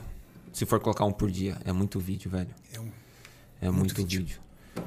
Mais uma pergunta? Bora. Mauricião, conviver em meio de tantos atletas e ícones do fisiculturismo não te motiva de repente, pensar em evoluir seu físico e competir? Admiro muito o trabalho de vocês. Um abraço. Pergunta do Nihei. Nihei, irmão, seguinte, eu acho que cada um no seu lugar, velho. Eu, o meu lugar é atrás das câmeras, é gravando, é conseguindo passar o conteúdo que esses, esses feras motivam vocês. E, e eu não vou falar que, assim, nunca me passou pela cabeça competir.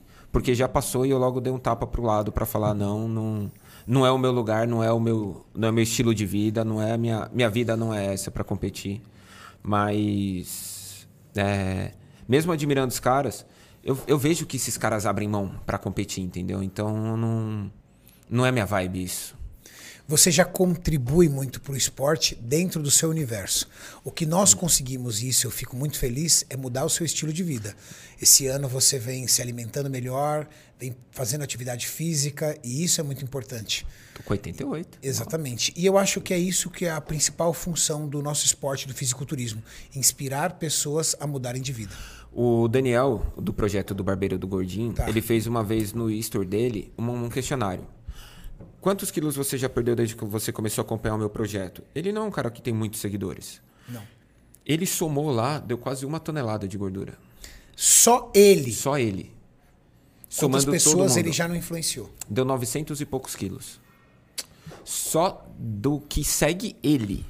Não que ele influenciou, porque tem muita gente que ele influenciou que nem segue ele. Que veio do nosso canal. Então pensa assim, galera, a gente sabe, gordura não é saudável. Não em excesso. Gordura não é saudável. Então pensa o quanto que nos nossos vídeos, o quanto de vida a gente já não salvou, Renato. Verdade. Do próprio Fábio, Do próprio Fábio. do projeto. Tinha trombose, perdeu 18 quilos, perdeu 25 e ganhou 7 quilos de, De massa 25 de gordura e tá vivo. Teve gente aqui elogiando bastante o projeto com o Fábio, falando que foi muito legal o projeto. Foi. Cara, foi divertido demais. Outro vi outros Fábio é vídeos autêntico. engraçados, Nossa, velho. muitos vídeos com o Fábio Cara, engraçados. a gente foi gravar no mercado. O Fábio foi de pijama e peruca, velho. Foi de roupão. De roupão, velho. Roupão e peruca. O Fábio era muito Roupão. louco. Velho, doido, doido, doido, doido. Roupão e cara. peruca. E aí a gente questionou porque ele veio de roupão e ele falou assim: eu só vou no mercado de roupão. Eu vou assim. Eu vou assim. Ô, ele tinha 24 panetone em casa, velho. Quem tem 24? Nem, nem na loja tem 24 Que isso, panetone. ele tinha 24 panetone. 24 panetones e 19 potes de sorvete. Nossa, cara. O cara é dono da loja americana? É, era tipo isso. Perguntas, Igor. Ah, por enquanto aqui no Superchat foram só essas mesmo. Que eu sei. São só essas? Muito bom. Renatão. Ah. Agora eu vou fazer uma pergunta pra você. Ah, lá vem. É, hoje você grava com vários atletas. A Max, ela tem um dos maiores times de atletas do Brasil e atletas de alta performance, de grandes títulos, como o grande Kaique Pro, como o grande Júlio Balestrin, entre outros, mas atletas também com alta audiência, como o Ramon, como o Gorila, Gnomo. como o Gnomo. É, dos atletas que você trabalha hoje, eu não quero perguntar porque a gente tem uma unanimidade, somos uma família. Então não há preferência. Todos têm suas qualidades. A gente Sim, sempre sim. fala isso. É uma delícia, por exemplo, estar perto do Gnomo, que é um menino maravilhoso, um anjo. É muito bom estar perto do, do gorila e sentir a paz dele, né? Um cara muito legal. Eu, eu vou gravar o gorila, eu fico tipo 40 minutos só conversando com ele. É, é divertido fazer os vídeos com o Júlio, porque hoje as pessoas descobriram. Isso é uma coisa que eu me orgulho. Hoje eu consegui trazer uma versão do Júlio que vocês não conheciam. Vocês conheciam o Júlio sério. Eu consegui trazer uma versão do Júlio engraçada, divertida, que chega aqui no podcast é o cara que mais faz piada. É- Era aquele, era aquele velho carrancudo, Exato. que agora tá soltinho. Soltinho. Mas de outros atletas que você já gravou, um atleta que você é, gosta de gravar e que você fala, cara, esse cara eu curto gravar. Ah, o Giga, cara. É, o Giga. Não, não vou sempre, sempre contar dos nossos assim que. Não, não, não, não. Eu tô falou, falando fora da fácil. equipe. Eu gosto muito de gravar o Giga, velho. Gosto muito. Eu gostava também de gravar o Rude Boy na- nas nossas gravações, mas o Giga, pra mim. Obrigado, Maurício. Tenho um grande carinho por você. Ô, meu mano, um abraço, meu mano. Ele falou que tá assistindo. Tá, o Rudy é muito. O, o, o, o Giga, velho. O Giga é um cara. Renato, assim, eu já gravei muita gente. Muita gente. Eu gravei, tipo, do Brasil, cara. Eu gravei, tipo, um que eu nun- nunca tinha gravado, que eu gravei era o Scarpelli. Eu não- muito bom gravar com o Scarpelli. Que, eu, que eu não tinha gravado Scarpelli é demais, velho. Mas assim, do Brasil, cara, eu acho que eu já gravei todo mundo. Eu não, não consigo pensar um. eu- Dizendo dos, dos mais Dos nossos. famosos, É, assim. porque o Bruno, veio pra, Bruno Moraes veio pra cá. É. O, e eu já gravei, tipo, Mr. Olímpia, né? Então, É, isso é legal. Você gravou o Ronnie Coleman. eu gravei o Ronnie Coleman, eu gravei o Flex Lewis. Eu já eu gravei o Jay Cutler, traduzindo ele com o Rafa, assim, conversando na, na neve lá em Ohio. Eu gravei o, o Sharoden. Tipo, porra, cara, eu tava do lado dos caras. Cê é louco. Eu, eu, eu gravei o. Eu tava no backstage em Ohio, Renato. Então, assim, tipo, chegou uma hora que eu tava ali, eu olhei pro lado, tava o Brandon Curry, o William Bonac, o Akin. O Akin não, o, o Luke Sandow, o que, Sei que se matou. o que, que acabou falecendo. Aquele do tríceps gigante, como que é o nome dele? Royal Winkler. o Winkler, que é enorme, velho. Enorme, Ele é enorme. grande. Ele é. Cara, absurdo. O Cedric, Macmillan. Tava todo mundo assim do meu lado, o Rafa. Então, tipo, eu sentado ali, eu, só eu com, com o crachazinho de backstage lá em Ohio, só eu de cinegrafista, com todo mundo ali do lado. E aí eu falo, caraca, velho, onde eu tô? O sonho de todo mundo tá aqui do lado dos caras, tá- e eu tô aqui. E. Cara, eu já gravei todo mundo, velho. Dos atletas gringos, qual que você mais teve afinidade? Você falou, meu, que cara legal. Cara, que, um cara fácil de gravar é o Flex Lewis. Não, o Flex é demais, né? Ele é fácil de gravar, Cara, Renato. não, não é só isso, cara. O Flex, quem tiver a oportunidade de conhecer, ele é o cara mais gente. Meu, É, velho, ele é o cara mais gente solto, boa do Ele universo. é solto e fala palavrão e fala, mano, e olha já esse brinca cara, com todo velho." mundo, e abraça todo mundo, e brinca com todo mundo. O, o Flex foi, foi um cara bem legal de gravar, bem desenrolado. É que assim, por exemplo, eu gravei o Cris Aceto bastante. Hum, você gravou muito Cris Aceto. Então eu ficava ali, eu, o Rafa e o Cris. Então, tipo, traduzindo lá pra eles também. Sempre todos foram muito educados? Todos, gringos todos. Gringos todos foram.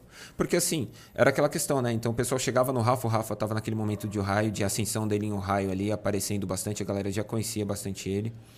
Então, eles iam ir atrás do Rafa e era mais fácil. Quem mais? Cara, do Brasil acho que eu gravei todo mundo, Renato. Todo mundo. Um atleta que era difícil pra você gravar, um cara que assim, ó, esse aqui foi o atleta mais difícil de eu gravar. Difícil que eu falo assim, de personalidade difícil, por exemplo. Cara, o Brandão era difícil. Em, em final de preparação é difícil. Porque o foco dele era total. Ele se fechava no mundo dele ali. Já rolou, tipo, pequenas discussões, assim, tipo, Estresse. estresse em em meio de trabalho e tal, mas tudo depois dava cinco minutos, resolvia, respirava e resolvia. Porque ele. A pressão nas costas dele e tudo mais tal. Então, isso. Mas o, o Rafa era difícil. Era, era complicado também no off-season dele. Porque, tipo, ele tinha que comer um quilo de comida de uma vez. E depois que ele comia, ele capotava. Aí eu dormia também lá na casa dele, ficava esperando ele. Esperando ele ficava esperando ele lá. Eu dormia. Mas assim, dos caras assim de, de dificuldade em final de preparação, principalmente era ele. No dia a dia assim não, não tinha. Eu acho que eu acho que a galera depois que eu comecei a ter um tipo um, ser mais conhecido no meio, depois que eu coloquei a camiseta lá do antigo patrocinador, a galera já olhava de olho diferente. Então, tipo, porra, era o cara que tava lá na empresa tal. E aí depois eu fui ficando mais reconhecido, tendo nome e tal, essas coisas. Então aí a galera já chegava comigo de um jeito mais fácil. Sempre Sim. foi mais fácil. E aí depois você veio pra Max, aí você já veio Cara, com todo o know-how, com Do jeito, toda a competência. do jeito da apresentação que me É. fizeram lá na, na reunião, naquela reunião da treta que todo mundo sabe dele do Júlio. A galera da Max, ela. A, a alta gestão da Max é um pessoal assim incrível. Eles têm um carinho enorme, uma educação enorme. Cara, eu não uma esperava. forma de, de, de, de nos liderar assim, que faz com que você trabalhe muito. Você fica leve no Você trabalho. fica né? leve, é, é- é muito bom. Cara, um beijo, Mari. Você. É, a Mari, Carlos o, Alberto. Car- o- o- o- o Carlos Alberto, o Felipe, são os três diretores da Max Titânia, é muito bom. Isso é verdade, pessoal. Muito gente boa. Edu, Edu, você também, Edu, você é um Edu, cara legal. Edu é gente boa, cara. O Edu Não resolve. esquece de mim, não, que eu faço muita coisa. Tá? Essa mesinha aí só tá de pé por causa do Edu. Ele que comprou as, as mãozinhas francesas pra mim. Grande Edu. Obrigado, Edu. Mas é, cabe a gente salientar que hoje é, o trabalho que nós vemos fazendo na Max tem que ser feito com muito amor, porque senão a gente não ia chegar nos patamares que nós chegamos. Renato, eu. A Casa dos Campeões, cara. Olha o que nós fizemos no ano passado com a Casa dos Campeões. Renato, ó, a gente soltava sete vídeos no mesmo dia de campeonato, Renato. Nos dois canais, cara. Sete vídeos por dia, às vezes. Teve dia de. Teve, teve dia. O, o da final foram sete. É, vídeos, por exemplo, que nós fizemos com o Carlos Claro, quando eu fui convidar. Cara, olha isso. Eu ganhei a competição no domingo. Na terça-feira, eu fui na na casa casa, do- do meu oponente e convidei ele para fazer parte da Casa dos Campeões e se preparar para o Mr. Sun, pro, pro Muscle Contest do Rio de Janeiro, que era menos de duas semanas depois. E nós gravamos toda a preparação, o Júlio ajudando ele nos pontos fracos e ele chegou lá. Femoral! Lembra? O! Mano, o Júlio desesperado, velho. Eu do lado. Cara. Ele falava. Femoral!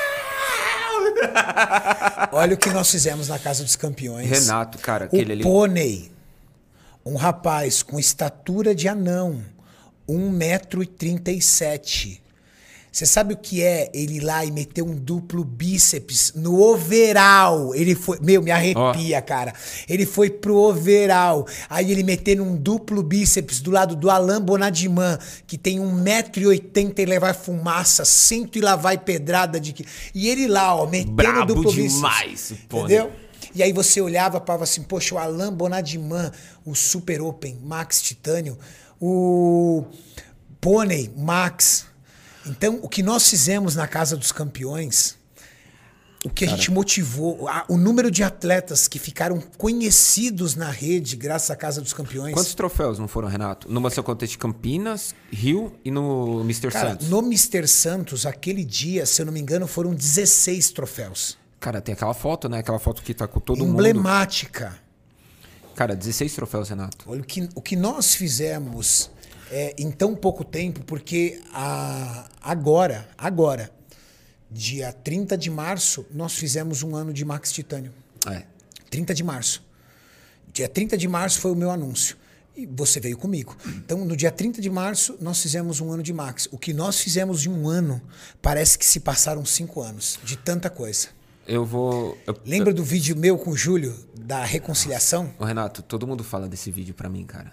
Todo mundo fala que Esse esse, vídeo, ele merecia o Oscar dos vídeos da musculação. Você merecia um Oscar por melhor produção e roteiro. Roteiro não, melhor produção. Você é melhor roteiro e o Júlio melhor atuação. Gente, Ah! O Júlio era a melhor ó, atuação. Eu vou falar. O Júlio. Foi o Júlio que falou da mãozinha em cima da outra. eu falo pra todos Foi eles, não acredita. Ninguém bota fé e, fa- e o Júlio falou assim: vai ficar muito emblemático, olha ainda mais a minha mão preta em cima da sua mão branca, assim, ó.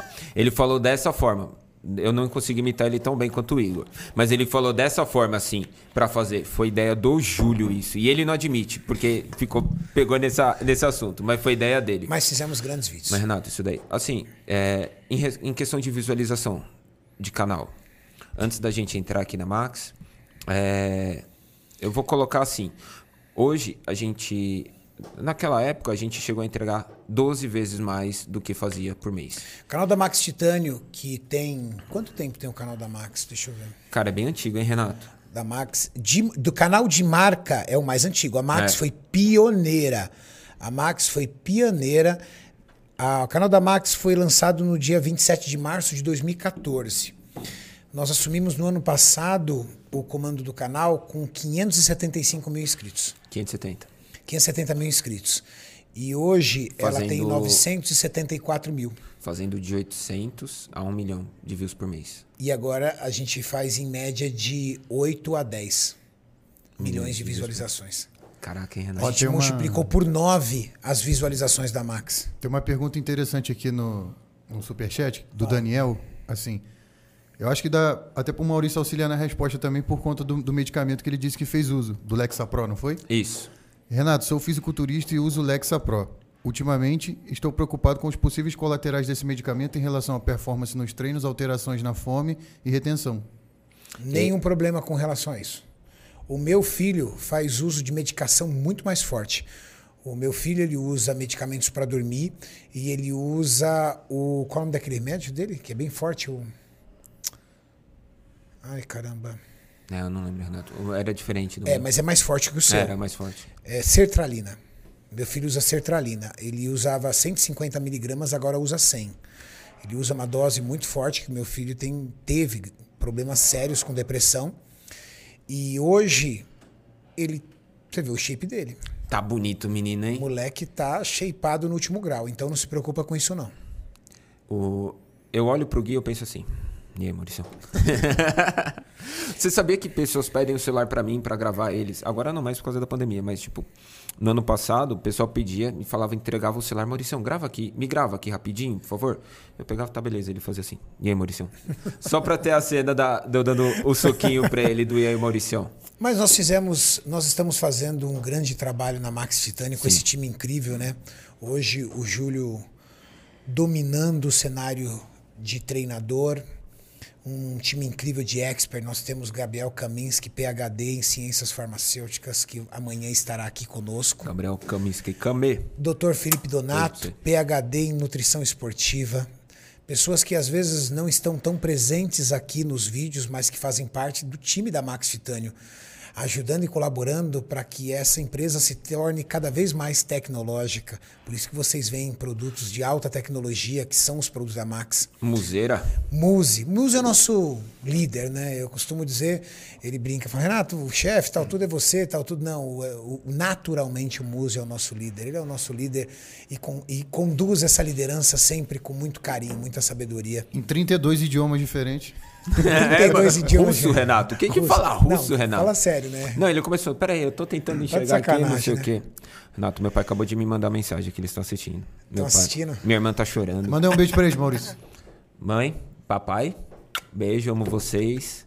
Carla, te amo. A Mi beijo. deve estar assistindo também. Ah, a Michelle tá com as meninas. Ô, Tá. mozão, meninas, pai ama vocês muito. Ó, Maurício. Nerd Geek. E aí, Ah, Maurício? É, é o Léo. O Léo não pode, né, Léo? ô, Você é porra, família, Léo. caramba. Não tinha mensagem sua até agora, Léo. Eu tava ficando preocupado já. Primeiramente, quero agradecer ao Mauricião que, na humildade, tirou um tempo para gravar uma mensagem e me dar uma força.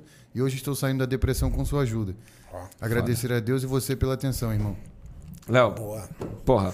Como é que tá os chutes do salário do Maurício aí? Para, Renato. Já tinha mudado de assunto, Renato. Para, Renato. Ó, teve chute de 15, de 20, de 30, de Sobe, 40. sobe. Sobe? Vocês não sabem de nada, seus inocentes. a cara do Maurício fica desesperado de eu Ó, a- a contar. A Culpa tá aí, sua que disse que merecia um aumento. Culpa sua. Não, não é, Renato. A gente tem que negociar ainda, Renato. Temos Bom. um canal aí, Masterclass, a gente precisa. Mauricião, é o seguinte. Eu queria falar algumas palavras. Não, você não vai fazer eu chorar, né, Não, Renato? não, não vou fazer, não. Ô, Renato, você não vai fazer eu chorar, né, Renato? Não, não. Eu vou dizer o seguinte. É, eu conheci você através do Bambam, então, acima de tudo, Você vai fazer Bambam, chorar, eu sou muito grato a você, meu amigo, porque graças a você eu conheci o Maurício. Conheci um cara sempre muito maduro, sempre muito preocupado, um cara que dá a vida pela família. Hoje, você nunca se colocou em primeiro plano, você nunca se colocou em primeiro lugar. Primeiro lugar é as tuas filhas e a tua esposa. Pra você tá sempre tudo bom. Mauricião, se tiver ali uma cervejinha no final de semana, uma carninha, tá tudo bem. Desde que me dê meu notebook para fazer o meu trabalho, tô em paz. O Maurício é um cara de pouco luxo, pouca preocupação com si mesmo, mas muita preocupação com o próximo. Um homem dotado de muita responsabilidade. Um cara que acorda todos os dias e vai dormir todos os dias focado. Muito perfeccionista, uma qualidade que eu acho que foi o que mais nos conectou. Eu sou um doente perfeccionista e o Maurício vem atrás, querendo sempre melhorar. E eu não cobro melhoria dele. Ele procura melhorar, ele se realiza quando ele faz algo melhor, quando ele consegue a sua melhor versão. Um cara sempre preocupado comigo, um cara sempre preocupado com como eu estou. Eu sou um cara de altos e baixos. Não é fácil você conduzir uma rede social somadas que dão mais de 6 milhões de pessoas te assistindo mensalmente. Então, você tem pessoas que te amam, mas você também tem pessoas que te invejam, você tem pessoas que te atacam e às vezes atacam até a sua família. Então, eu sou um cara de altos e baixos. E o Maurício sabe quando eu não estou bem. Maurício sabe quando eu estou bem e está sempre ali para me dar o apoio, para me ajudar. Um homem íntegro, fiel aos seus princípios, fiel à família, um cara que trabalha duro, extremamente inteligente, tá? E uma qualidade que lhe sobra, inteligência, um cara autodidata, aprende tudo sozinho, aprende de tudo e vai acima de tudo se aperfeiçoando com essa sua inteligência. Mas um ser humano muito bom, um ser humano maravilhoso, uma pessoa que eu admiro e que eu tenho em muitos, em muitos aspectos você como um espelho, como pai de família, como pessoa íntegra, como uma pessoa leal. Um grande homem, uma pessoa que é amada por todos os seguidores, não é à toa, é amado pelos seguidores porque é espontâneo, é a pessoa verdadeira e as pessoas sentem isso. Mas acima de tudo, é meu amigo. É meu amigo. E eu sou muito feliz e orgulhoso de trabalhar com você. Eu digo sempre isso para você. Sempre eu digo. Eu não poderia ter escolhido uma pessoa melhor para dividir as minhas loucuras. Tá aí a Tati, mais uma vez, vai mandar o Renato dormir no sofá. Já tá esperando em casa. Cara, Não vai chorar, Arnaldo. Eu queria, Maurício, sabe o quê? Que você usasse esses últimos minutos aqui do nosso podcast para agradecer o carinho da galera. Olha isso, mantivemos em média de 15 a 16 mil pessoas ao vivo ao mesmo tempo, assistindo a história de um cara que não é atleta, não é um ícone do nosso esporte, que é onde está infiltrado o nosso canal. Só é um gente boa, um boa praça, aquele cara legal que muitas pessoas se veem como você. só, só Mauricião, já li mais de 10 mil elogios aqui, sem sacanagem, todo mundo. Obrigado, galera. Obrigado. vendo? Só preciso corrigir o Renato numa coisa. É, eu tenho um shape muito bom. Então, se eu quisesse subir no palco, eu ganhava. Coitado do Júlio, que eu ia chegar lá. Gente, muito obrigado. É, eu não, eu não sei descrever. Eu nunca, eu nunca procurei estar nessa situação de, de querido. Porra, bati, meu, 100, 100 mil seguidores no Instagram, Renato. São 100 mil pessoas, cara. É muita gente. 100 mil pessoas, velho. Eu. Velho, isso, isso é o reflexo. Dinheiro é consequência. Mas isso é reflexo do. do trabalho sendo feito certo, sabe? Da, que eu tô no caminho certo. E, gente, obrigado. Não, não sei o que falar, Renato. Obrigado, obrigado por todas as pessoas que passaram na minha vida para eu conseguir chegar aqui até hoje. Obrigado, Juanzito, que tá com nós. Grande Juan, zica das galáxias. E aí, vai? Juanzito, meu, meu braço direito, topa tudo, todas as loucuras. e. E, cara, eu amo isso, Renato. Eu amo. Eu aprendi a amar o esporte. Eu, eu amo trabalhar, amo fazer o que eu faço. Eu amo ler as mensagens quando a galera se emociona quando a gente faz um vídeo. E, cara, eu te amo, velho. Você. Você deu a oportunidade da, da minha vida. E, e eu. E eu não, não larguei, não vou largar, tá ligado? Tipo. A. Que nem eu falei, tem gente que depende de mim. Eu quero, eu quero dar orgulho pro meu pai, sabe? Tipo, o menino que ficava jogando Tibia com 18 anos em casa e não saía de casa, hoje. Hoje mora numa bela casa, tem uma bela família e, e tem um bom emprego e, e tá querendo evoluir. É isso, quero. Mas Mauricião, você é foda. Você também salvou a minha vida. E eu já te falei isso mais de 10 vezes. Para, Aê, Juan. Eu já te falei isso, eu te falei muito. Eu tenho família, eu tenho uma mulher, eu tenho um filho. E eu não tava conseguindo sustentar a minha família. Você me deu a oportunidade que eu preciso. Não é à toa que o Big mandou mensagem pra você, não foi? Esses dias, falando, mano, obrigado por você ter dado a chance pelo Rua também. Eu sou muito grato, muito grato a você, ao Renato, a tudo que vocês estão me proporcionando, porque eu realmente tô mudando de vida. Obrigado, mano. Caralho. Aí, tá vendo, Pô, moço? Renato. Corrente do bem, cara. Renato precisa de aumento, velho. Arquivo, arquivo confidencial do Renato aqui. E é isso aí, pessoal. Nós estamos agora fechando mais um Ironberg Podcast especial Maurício Lavorato. Deixa aqui seu comentário se você curtiu. Deixa aqui, por favor, um comentário fortalecendo do Maurício.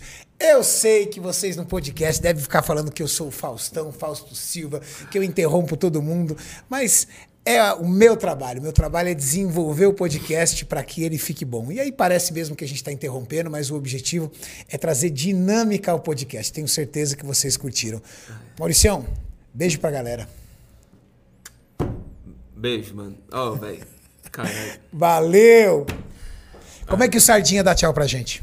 Meus queridos, fiquem com Deus. Obrigado por estarem aqui, prestigiando o Maurício, o Renato. É isso, queridos. Até a próxima. Como é que o Bambam agradece o Maurício pelos elogios? Mauricião, tamo junto, sabe, né, pai? Vegas, tamo aí, quiser também. Lá tô com uma casa com mais banheiro, fica à vontade lá. Não vai dormir no sofá. Com mais banheiro. Com mais banheiro foi muito boa. É. Como é que o Scarpelli diria sobre esse podcast? Podcast pica, caralho. Todo mundo te ama, filha da puta. Só tem mensagem foda. A grande Scarpelli. Ai, velho. Como é que o Edu diria que gostou desse podcast. Maurício, eu tô vendo que você tá chorando bastante. Se quiser, tem lenço aqui em casa. Posso levar aí. Ai, mano. E o Jorlan? Maurício, eu sei o que é você estar no momento da sua vida e sentir uma pica desse tamanho entrando na tua bunda. Eu sei o que é isso. Tá, Big? Fica tranquilo. Eu sei o que é viver na merda. Tamo junto. E o Júlio Balestrin? Maurício, você venceu, velho. Você venceu. mano. É muito-